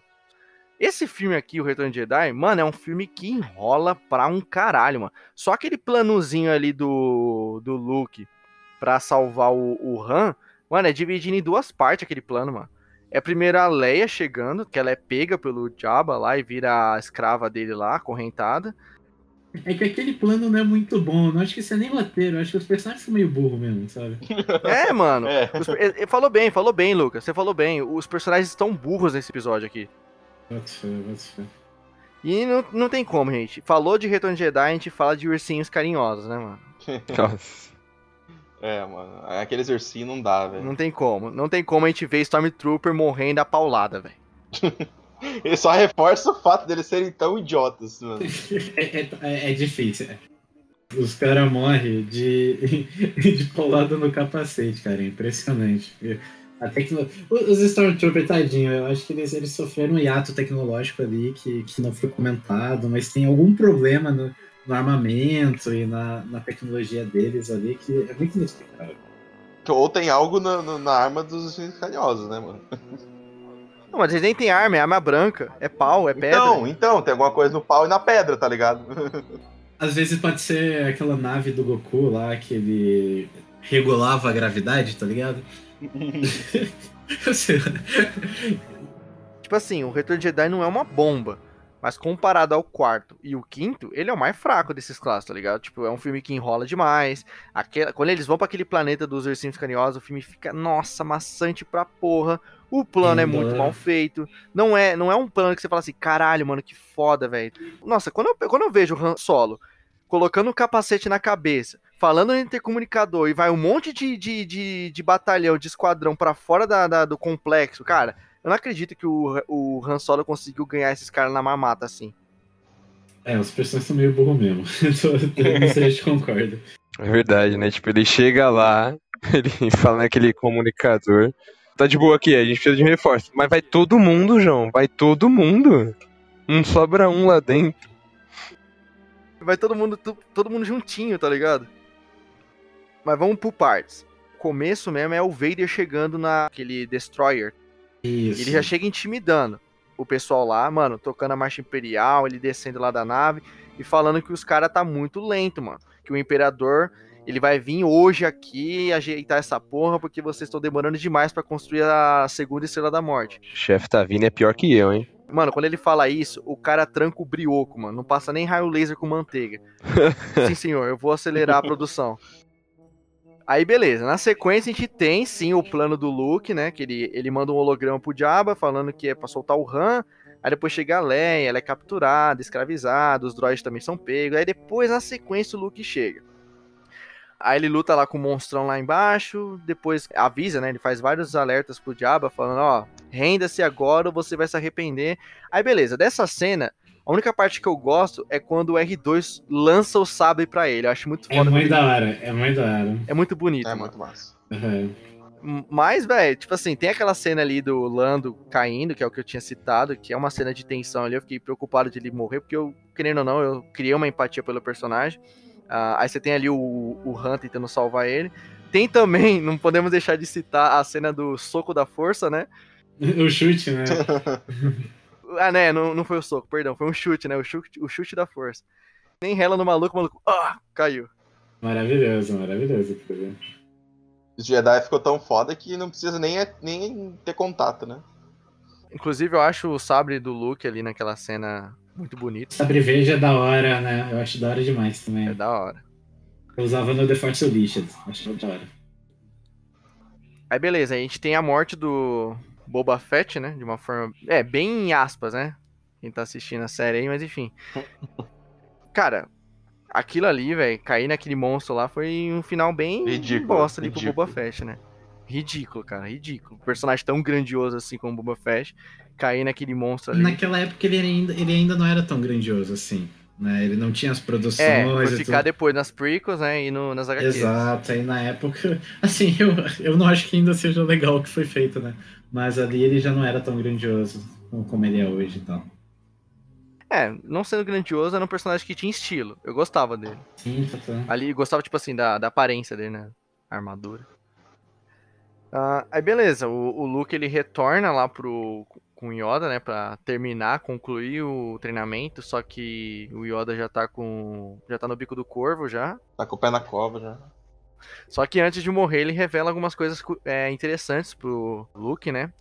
Ele, o Luke conta pra ele, né, que, porra, ele, ele vai lá puto já, né, por ter descoberto que o Vader é o pai dele e o Ben não contou nada. E ali o, o Yoda fala que existe mais um Skywalker, tá ligado?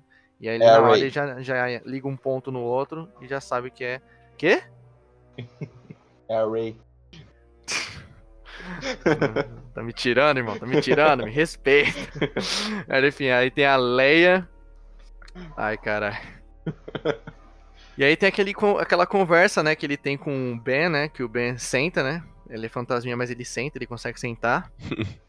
Ele vê com aquele migué. Nossa, mas mete louco. Esse Obi-Wan domina a arte de meter o louco, velho. É, pode crer. Mas eu falei a verdade, eu falei a verdade. Eu falei que quando o Vader é, surgiu, o Anakin Skywalker morreu. Ah, minha Ah, vai, vai ficar com essa, esse bagulho de, de simplista lá na puta que pariu, mano.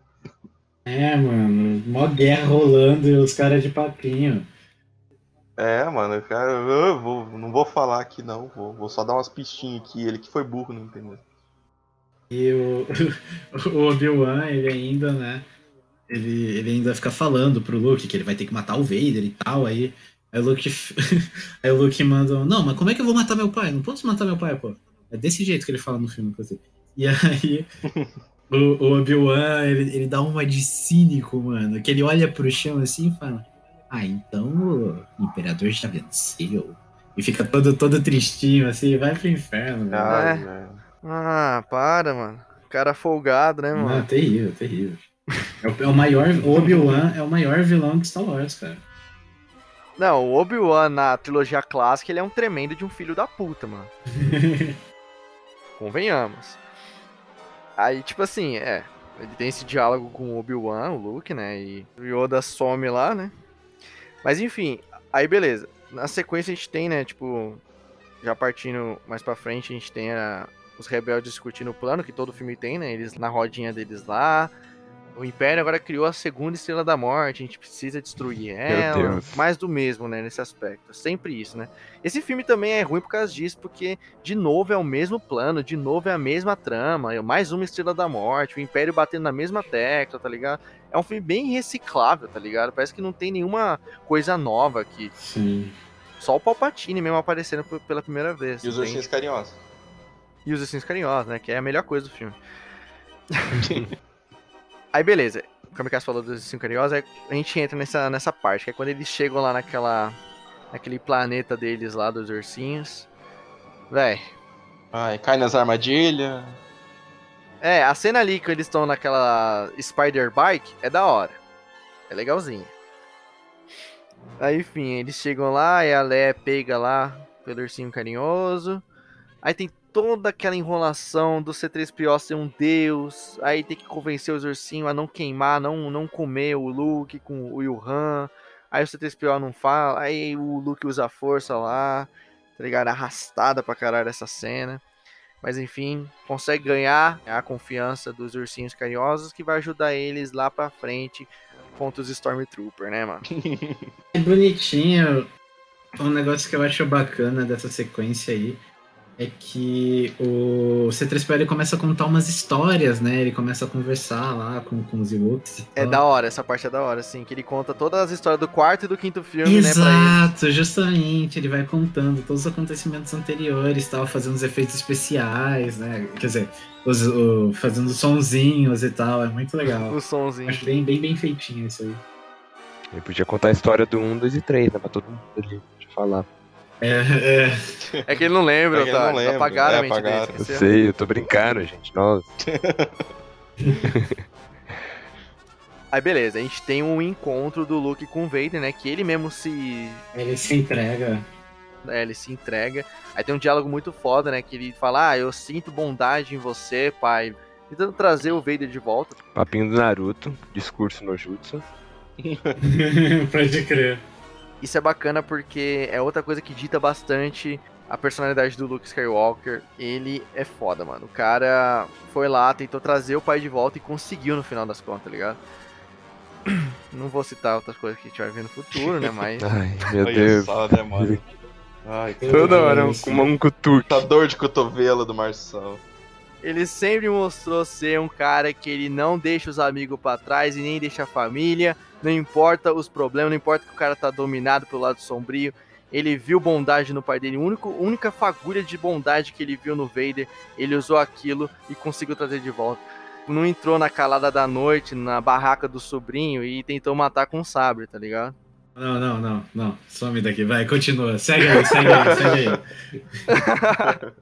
Ah, mas enfim, o Luke é foda. O Luke é foda. Eu adoro o Luke Skywalker. Nesse filme ele tá foda novamente. Primeiro que o visual dele tá do caralho, mano. Aquela roupa dele ali, ele tá muito bonito. Ele tá muito bonito, o Luke Skywalker. Roupa preta é um Dá bagulho. um grau nele, dá um grau nele. É, ele tá com a roupa preta, a luva só de uma mão, que é a luva na, na, na, na mão robotizada, com aquele sabre verde. Mano, tá Foi demais. da hora demais, foi da hora demais. Ele, ele tá muito bonito. A personalidade dele, por mais que é a, é a mesma, tá ligado? Aquele cara leal, humilde, foda. Você nota que ele tá um cara mais calmo, um cara mais sério, né? Sim, total. Ele tá muito amadurecido, assim. Demais. Ele parece o mestre nesse filme. Parece que ele é um mestre agora. Exato, exatamente, Ele exatamente. parece que controlou todas as emoções dele, né? Aprendeu a controlar elas. Exato. Ele aprendeu a controlar os sentimentos, mano. O cara tá muito são, o cara tá muito foda, mano. Luke Skywalker nesse filme é, o que salva, mano. Eu acho que ah, se eu pudesse falar um, um ponto de destaque nesse filme é o Luke, certeza. Enquanto ele tá lá tentando, né, é, trazer o pai de volta, ele se encontra com o Palpatine, a gente tem a primeira aparição do Palpatine, né? Ele lá, lá do, do local que eles estão, ele consegue ver a frota, né, dos rebeldes lá confrontando lá com os imperiais. E ao mesmo tempo, a gente tem lá naquele planeta dos ursinhos carinhosos o, o Han e a Leia, né? Tentando desativar o escudo, né? Para pro, pro time lá, a equipe lá do Lando, lá, no- lá, no, lá no espaço, tentar destruir a segunda estrela da morte, né? E, velho, aí beleza, né? Vamos entrar nessa parte aí do Stormtrooper levando paulada e pedrada pra ursinho carinhoso, né, gente? Nossa, é. É ridículo. Meu Deus. Tem, tem parte que eles, eles pegam uns machadinhos e corta a árvore no meio e a árvore cai em cima do Stormtrooper, mano. É muito trapalhões, né? Não adianta, né? É muito complicado. Tipo assim, a gente já falou tão, tão mal deles, que eles são burros, cegos, erram tiro, que nem me surpreende eles tomarem pedrada e cair, tá ligado? Como que é o nome daquele bagulho lá que eu esqueço o nome? Que ele- aquela, aquele negócio que eles estavam usando lá, o Stormtrooper? Que tava destruindo tudo, a- o Walker lá aquele veículo. é a TST Walker. É, então. Mano, ele é destruído por duas árvores, dois troncos de árvore. Pô, mas peraí, ali eu vou defender porque é uns baita tronco, cara. E uns baita tronco vindo muito rápido. Se, Mas o bagulho parecia que era de plástico, mano. se tu botar um caminhão da Scania ali, 18 eixos no meio, aquele bagulho vai amassar também, cara. Vai amassar também. Amassar sim, o bagulho explodiu. Ah, mas. mas- eu acho que você tá errado. Esse é o meu argumento.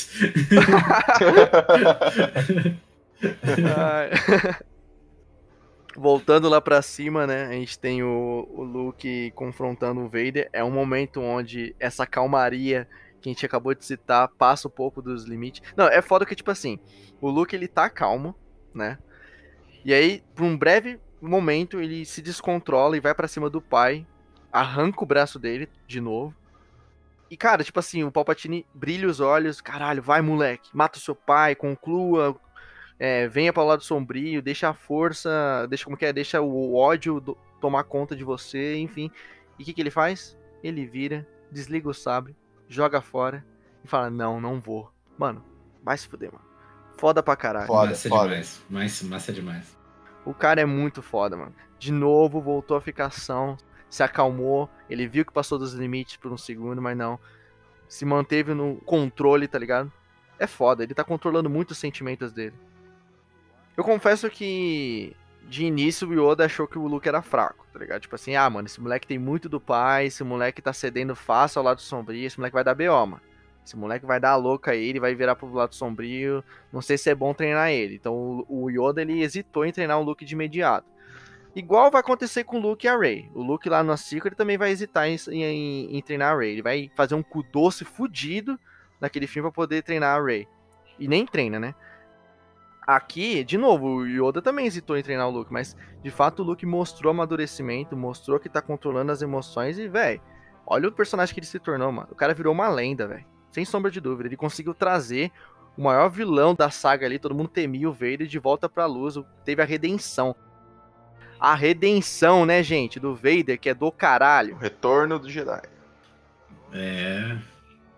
eu deixei enfatizado a redenção do Vader, que a redenção do Vader é o grande desfecho dessa trilogia, tá ligado? O maior vilão que a gente viu lá no primeiro filme, tudo que a gente veio citando aqui ao longo desse podcast inteiro, ter o desfecho dele, ter toda aquela ceninha bonitinha lá no final do filme, é foda. É, é uma coisa que a gente tem que ter respeito, tá ligado, mano? Quando a gente valoriza o personagem e o que ele simboliza pra muita gente e pra toda essa saga, tem que ter respeito, Lá mano. vai ele. Respeito pelo Vader, velho. olha lá, olha lá. Ele vai chegar lá, ele vai chegar lá, fica esperto. Eu tô deixando a semente plantada, gente. Eu tô plantando a semente. Só isso que eu tô fazendo pra regar ela lá na frente. Ah, Vai ser ceifado esse negócio aí, fica esperto. Mas é muito lindo, muito lindo esse- essa redenção do Vader. Mas é meio fácil se redimir também, Star Wars, né? Meio fácil virar fantasminha da força. É. Ah, é não, é a força, não. Você pode matar todo mundo, mas no final você sempre vai se unir à força. Você pode chacinar criança, mas você vai se unir à força, no final de tudo. Vamos pensar que o George Lucas, ele só tinha planos pra trilogia clássica. 4, 5 e 6. Ele não pensava nas prequels. Ele não pensou que o Vader ia matar crianças, tá ligado? Se a gente for olhar pro Vader no 4, 5 e 6, de fato, a redenção foi bonita e condizente. Porém, se a gente for levar em consideração os eventos das prequels e tudo que ele fez na Vingança do Sith, mano, o cara foi É, mano. É. o cara se, ren- se teve a redenção sem nem rezar uma Ave Maria, cara. É complicado mesmo, é complicado. Eu acho que o George Lucas não tinha planos para as prequels até então, Não, naquele momento, né? Então, eu acho que eu vou levar isso em consideração, tá ligado? Total, também. Pois é, né, mano? Mas num outro filme também, num outro filme, no final também, o, a pessoa lá chacina todo mundo e no final se une à força também, né, mano? Então, É. Ganha até beijo, né? Mas tudo bem. Com direito é uma bitoquinha ainda. O que, que vocês já não fizeram por amor, hein? Ah, Ah!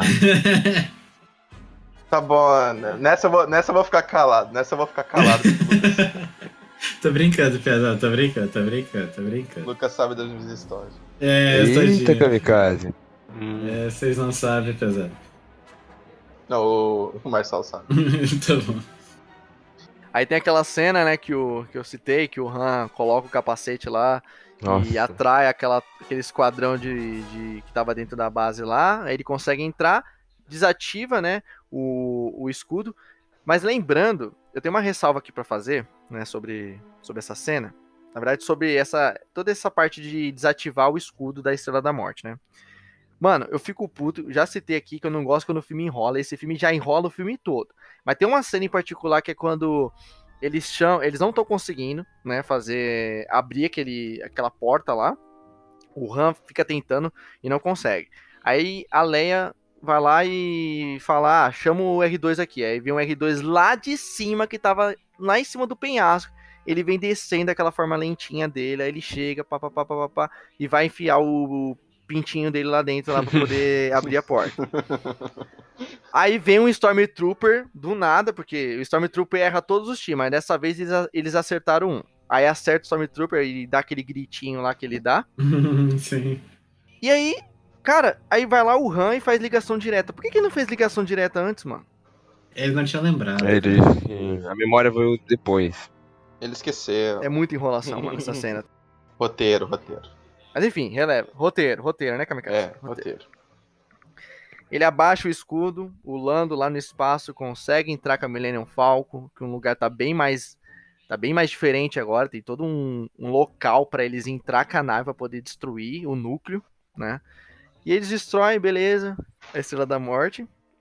Mais uma vez, né? Segunda vez que a gente tem a Estrela da Morte aí no, nessa trilogia. É, então, a gente tava, a gente tava falando, né, mais cedo no cast, que elogiando é, a questão dos núcleos do, do, do episódio 5 e tal, que é, trouxe agilidade pro filme e tudo isso.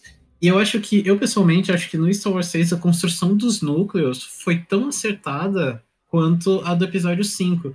Porque não necessariamente no aspecto de trazer movimento pro filme, assim, eu pessoalmente não tenho problema com o ritmo do filme. Eu gosto, eu, eu gosto bastante do, do Star Wars 6. É um filme que, que me diverte bastante e tal, e o ritmo dele eu acho super tranquilo. Mas eu acho que os núcleos do Star Wars 6, principalmente o núcleo ali do, do, do Imperador e o núcleo da Batalha Espacial, é, eles são tão bem ligadinhos, porque antes eram todos núcleos separados, né? Eles, o Luke estava treinando, o, o Han e a Leia estavam lá em Bespin. Dessa vez, tudo precisava acontecer junto e tinha todos os três núcleos tinham que fazer algo muito específico para dar certo, pro, pro plano poder dar certo. E eu acho que isso trouxe um grau de tensão pro filme que não estava presente nos outros dois, né? Porque no primeiro filme a gente vê um grande ato, né? Um grande núcleo, que é o da, da batalha lá na Estrela da Morte. No segundo a gente vê núcleos separados, núcleos individuais. E nesse terceiro a gente vê os núcleos tendo que é, se relacionar muito intimamente, assim, para tu para tu ter o sucesso da missão. Eu acho que isso é muito acertado. Eu acho que isso traz uma é uma tensão que não estava presente nos outros filmes. Eu acho bem legal. Eu concordo que o núcleo aqui nesse filme ele é melhor porque tem mais também, né? Você tem, ó, vamos lá. Você tem o núcleo do Lando lá tentando destruir a Estrela da Morte. Tu tem o Luke, o, o Luke com o Palpatine e o Vader. E você tem a Leia com o Han e o R2, o C3PO lá na, na Terra dos Ursinhos Carinhosos. Então você já tem três núcleos aqui. Ah, o ritmo eu não curto. Eu sinto que esse filme ele demora muito para as coisas acontecer. É muita enrolação. Ele demora muito. O ritmo é muito lento, tá ligado? Mas eu concordo que os núcleos ele é bem melhor distribuído aqui nesse filme.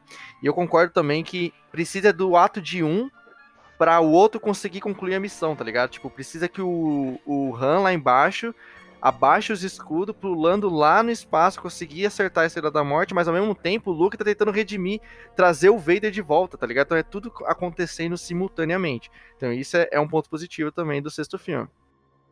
É louco porque, tipo, os núcleos, eles estão todos muito tensos, né? O filme tá todo muito tenso. Porque tu fica. Tu fica, caraca, os caras têm que conseguir, senão tudo vai dar errado lá em cima. Aí tu vê o, o imperador dando risada, falando que ele já sabia do plano, que ele tinha juntado todo mundo ali. Aí o Luke fica nervoso, aí o Lando fica nervoso, aí todo mundo fica nervoso, é muito maneiro. Acho muito bem feito. E a gente tem o final do filme, né? Que é o churras. O churras lá pós-batalha com os ursinhos carinhosos. Tem dancinha. Grande churras. O Luke, ele queima lá, né? O, o Vader, né? É da hora quando ele chega, ele vai de encontro com o grupo, né? Cara, eu acho muito lindo o abraço que ele dá no Han, velho.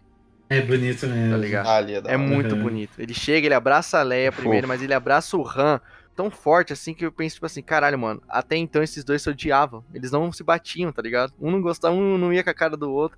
E agora você vê essa amizade que ele tem, um respeita o outro, tá ligado? Mano, é muito bonito isso, velho.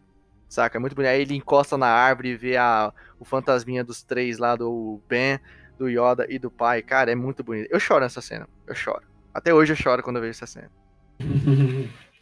Eu acho um, um final de filme bem bonito, assim. É, um final muito foda. O filme. Tem vários filmes aí hoje em dia que o filme inteiro é esquecível, o filme às vezes é chato. Não tô falando que é o caso de Star Wars 6. Ele é um filme que tem os seus problemas, mas não é uma bomba, tá ligado? É, é o mais fraco da trilogia, mas o final, cara, eu achei do caralho. Todo o desenvolvimento do personagem, essa cena final, mano. A direção desse filme, né? É, novamente, não é George Lucas. Prince- Princesa Leia de biquíni, é meu comentário. Richard Marquand, né? Richard Marquand. Pra mim, uma direção boa de Star Wars é quando você sente o feeling de Star Wars. Eu senti o feeling dos outros filmes. É claro que cada um tem o seu ritmo, né? De todos aí, o, o quinto filme é o mais agitado, né? que acontece as coisas muito rápido, tá sempre acontecendo algo.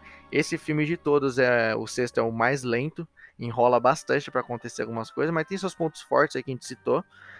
Os efeitos visuais, cara, ainda tá bom é, em termos de luta espacial, tá ligado? Lá do com o Lando, né? As batalhas de nave. O confronto ali do Luke com o Vader, achei bacana também. Até os poderes ali, vai. O, do, do Palpatine, quando ele tá atacando o raio no, no, no, no Luke. Envelheceu. É, envelhece, né? Enfim, eu acho, mas eu acho da hora. Só os ursinhos carinhosos que não me desce. Aqueles bichos é muito feio, velho. Se não, se não me engano, esse, esse Richard McQuaid era um novato na época, né? Ele não era um cara experiente como diretor. É, acho que eles até cogitaram o Spielberg pra dirigir esse terceiro filme, mas não rolou. Aí Nossa, acabou sobrando imagina. pro... Ah, seria bom, mano. Será que não? eu sei que seria bom. Seria da hora. né? Mas, pô, você vai de um, cogitar um Spielberg pra esse cara novato, né? Não, é- não que ele não mande bem até, mas... Você vê que tem diferença, né? Do 5, que era, era professor George Lucas, pro sexto tem uma queda na direção, mas... Também não é aquela coisa horrorosa. Não é uma bomba que nem Marcelo falou. Mas eu, eu, não, eu não acho que os problemas do, do 6 sejam problemas de direção. Eu acho que são problemas de merchandising, assim. Porque tem muita coisa que acontece que a gente sabe que é pra vender produto, né? A própria, os próprios ursinhos, tal, os e-books. Pra vender boneco. é, pra vender são. Ah, mas já tinha isso na época? Ah, é, isso é que a gente vê hoje em dia, né, mano? A influência de venda de boneco. O George Lucas ganhou boa parte da grana com merchandising. Cara, no 4 já rolou isso aí. É, Assim, é velho, é velho. Esse cara ganha dinheiro há muito tempo, gente. Muito, muito tempo. Coisa de vender brinquedo e tal, é tudo, é tudo mão dele, assim, que ele. Porque o Jorge Lucas, o- os contratos, hoje em dia eu não sei. É né? isso que eu ia falar. Eu fiquei sabendo que o contrato dele com a Disney era sobre merchandise, né? Ele ia, ele ia ganhar com merchandise do, do filme, não era? Isso, exato. Nossa, então ele tá faturando, né? Tá, ele tá. É. Porque toda vez tem um, tem um Stormtrooper novo que não faz porra nenhuma no filme pra, ganhar, pra vender boneco. O maior exemplo é os Cavaleiros de Rain, né? Que, mano, é só pra vender boneco aqueles caras. Cara, os Cavaleiros de Rey, meu Deus do céu, mano, são uns bosta no filme. Aqueles POG lá do Chewbacca também é só, Nossa. é só pra vender pelúcia, tá ligado? Eles não têm função. E a Fasma? Quem lembra da Fasma? Fez nada a Fasma no filme. Phasma também. Vamos, vamos voltar, gente. Vamos voltar. Vamos, vamos voltar. mas, mas é que tá. Eu acho que, que muito, muito dos problemas que a gente acabou citando do filme, não todos, né? Tem, tem realmente problemas de direção, questões de ritmo e tal. Mas a, a maior parte dos problemas é por conta da mão de produção, assim, mão do próprio George Lucas, eu diria, de de estar tentando expandir o universo de maneira forçada, sabe? E tentar, tentar alcançar alguns outros públicos, como o público de criança e tal. Eu acho que isso é bem presente, principalmente nesse filme. É o que mais quebra esse filme. É que às vezes quer dar um passo maior que a perna, isso que você quer dizer, né? Não, tipo, a perna era do tamanho certo, só que. só que, tipo, ele escolheu. Ele, ele escolheu sacrificar. é, sacrificar algumas. Uma boa algumas- história pro merchandising. Isso, exato. Eu não diria uma boa história porque eu gosto do episódio 6. mas mas ele, ele fez sacrifícios por, por, por conta do merchandising, né? Esses que a gente citou. Sim. Vamos falar um pouquinho agora do Palpatine, o personagem em si, porque foi a primeira aparição dele fisicamente, né? Ele tinha aparecido somente em holograma no quinto filme, mas aqui a gente vê ele mesmo, tá ligado? Cara, eu não acho ele intimidador como o Vader, velho. Tipo assim, é claro que você olha pra ele e você fica assim, caralho, mano, o cara é feio, tá ligado? Mas eu não vejo as atitudes dele ser tão intimidador. Cara, é aquilo que, que o Lucas falou no início do 4, mano. O cara intimida só de entrar na cena. É, é a postura que é muito diferente. O Palpatine não tem isso, cara. O Palpatine tá lá sentado na cadeira, parece um velho debilitado, mano. Parece que precisa de um enfermeiro pra andar com ele, tá ligado? Que ele tem aqueles servos lá que usam uma roupa vermelha, né? Nossa, esses caras são uns bostas também, mano. Outros foi bem de brinquedo também. Mas mano. eles são bonitos demais. Eu tenho os brinquedos dele, que eles são bonitos demais, mano. Os, os guarda imperial. É da hora a roupa, mas os caras não fazem nada. É, mas a coisa é que o, o Palpatine ele se assimila muito mais com, com aquele estereótipo que eu fiz do vilão é, do vilão insano, né? Apesar de que o Palpatine não é insano, ele só é tão mal que você, você ao, ao invés de sentir medo dele, você estranha ele, né? Se você se distancia dele, diferente do Darth Vader, que ele, ele é um cara mal, mas ele é né, aquilo que a gente já falou da postura e tal. O Palpatine, ele fica rindo, ele fica gemendo, ele fica falando, vai, Luke, manda, manda o negocinho. E aí, isso, isso faz a gente se distanciar um pouquinho dele, porque ele, ele. A gente dificilmente na vida conhece alguém tão mal a esse ponto, tá ligado? A gente conhece pessoas ruins que têm postura, líderes de Estado e tal, mas a gente acaba se distanciando, tendo que acreditar que aquele ser, né, risonho e bizarro, é tipo o líder máximo de- desse, desse império, desse, dessa ditadura e tal. Darth Vader tem mais presença, né? É, eu acho o Palpatine mais intimidador nas prequels, tá ligado? Que é quando tá desenvolvendo o personagem, ele trazendo o, o, o Anakin pro lado sombrio, toda a história que ele conta lá sobre ah, o Lord Prigel, Prigels, né? Então, ali eu Uhum. acho, acho intimidador. Agora aqui, cara, eu não vejo, não fede nem cheira, tá ligado? O Palpatine. Eu gosto, tipo, de como ele morre. O Vader vendo ele ali matando o filho, tá ligado? Ele não consegue não fazer nada, não consegue ficar quieto vendo aquilo acontecer. Pega ele no colo lá e joga ele lá pra baixo. Acaba tomando uns raios no processo. Mas enfim, é, foi um desfecho rápido até do Palpatine. né? Mas é, é aquilo, era uma trilogia, então ele tinha que morrer nesse filme já. Sim. Não, não, não, não. Morrer? Não me lembra, não me lembra, não me lembra, Thales. Não me lembra, Thales. Ah, não. Na verdade, se a gente parar pra, pra pensar, todos os filmes são a visão do Palpatine, né? Sim, total. Infelizmente. Não deveria ser, mas é. Na verdade, não é sobre Skywalker, na verdade é sobre o Palpatine. Sim, absolutamente. Ah! Ai, velho, vamos retomar aqui, por favor. O sofrimento só mais pra frente. É, essa trilogia teve o começo, meio e o fim. Aqui trouxe o Vader de volta, mataram o Palpatine, né? Mataram o Palpatine, né, gente? Ele explodiu ali. Mas enfim, é, teve o desfecho ali. Eu achei que não intimidou, mas. Eu não sei dizer o que, que eu acho do Palpatine nesse filme. Eu acho que não fede nem cheira. Não é meu personagem favorito aí dessa trilogia. E é isso. Ele parece muito pouco ainda também, né, mano? Tipo, ele. É, pouquinho. Ele aparece mais lá no outro filme, Decepção Skywalker, lá do que nesse. É porque lá ele realmente é o vilão do filme, né? Aqui ele só tá lá pra redimir o Vader. Meu ovo que é o vilão. Não engulo essa porra, não. É. Considerações finais a respeito da trilogia clássica de Star Wars. Mano, foda. É a minha favorita. Não tem como, não tem como. Eu adoro a trilogia clássica. Volta e meia, acho que uma vez por ano, ou duas vezes por ano eu assisto ela todinha de novo. Adoro. Até o sexto, tá, gente? Por mais que é um filme fraco aqui, eu assisto de novo.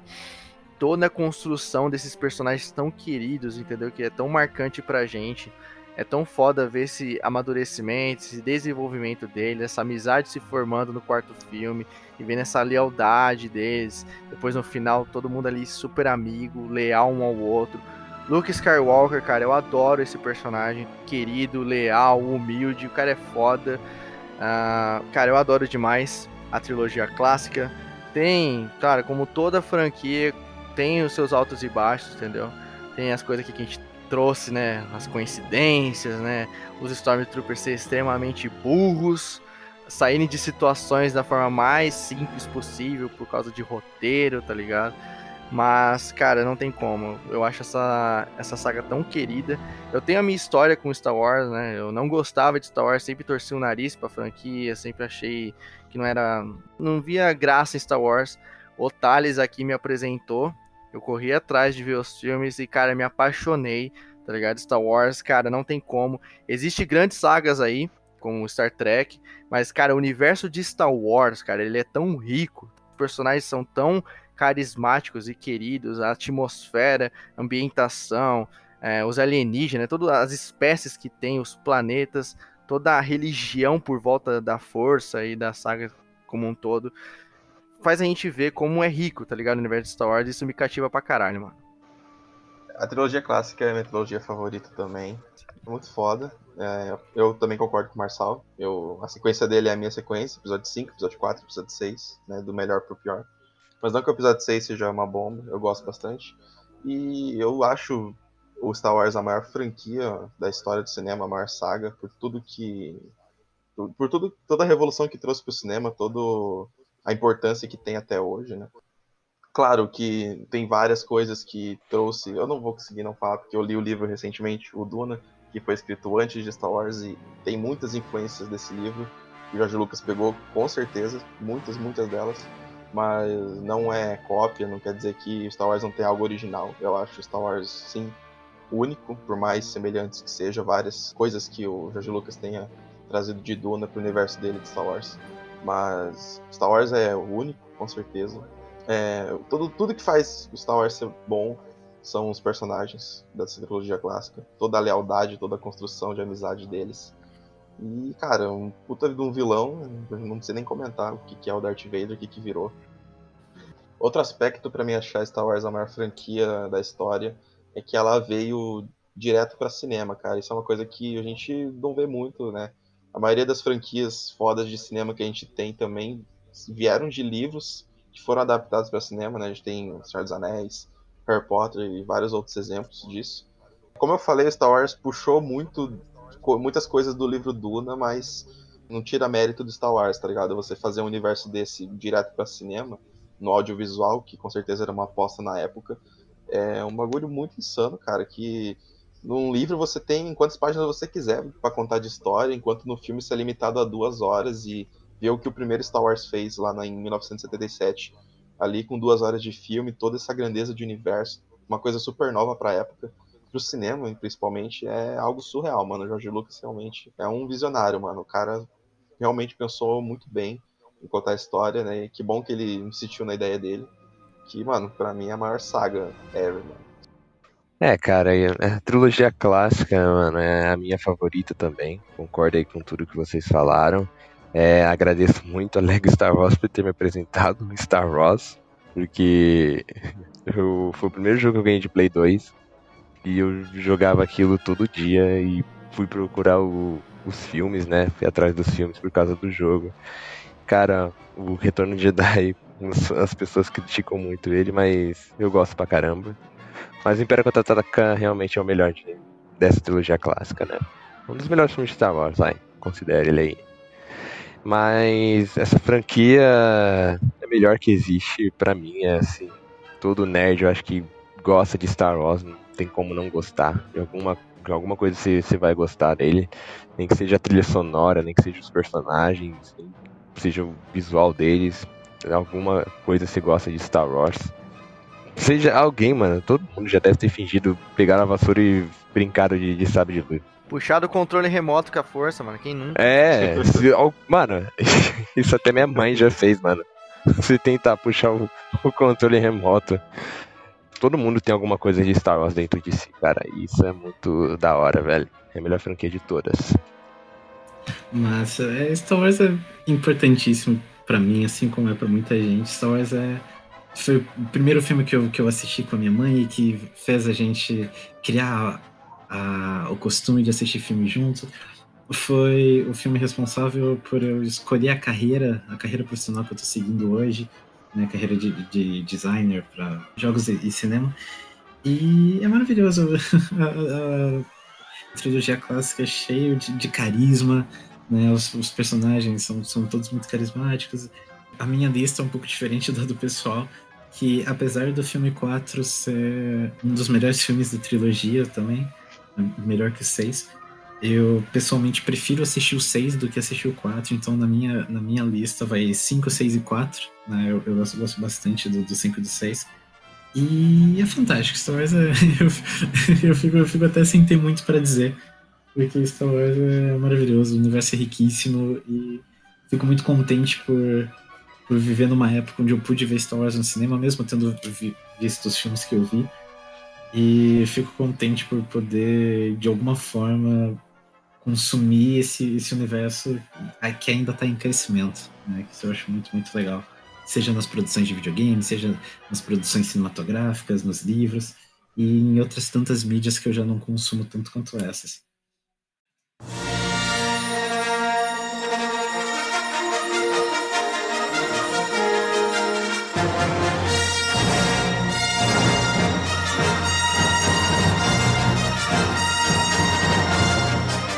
Então fechou, pessoal.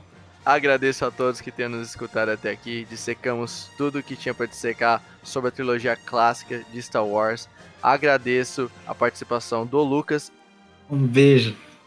e vai participar dos próximos, tá? Nas prequels e na sequel, vão participar das três, dos três episódios que a gente vai soltar.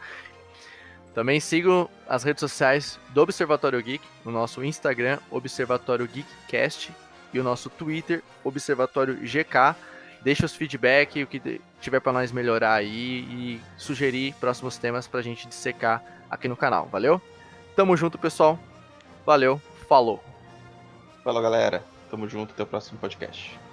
Falou, galera. Tamo junto, é nóis. Que a força esteja com vocês. Beijo.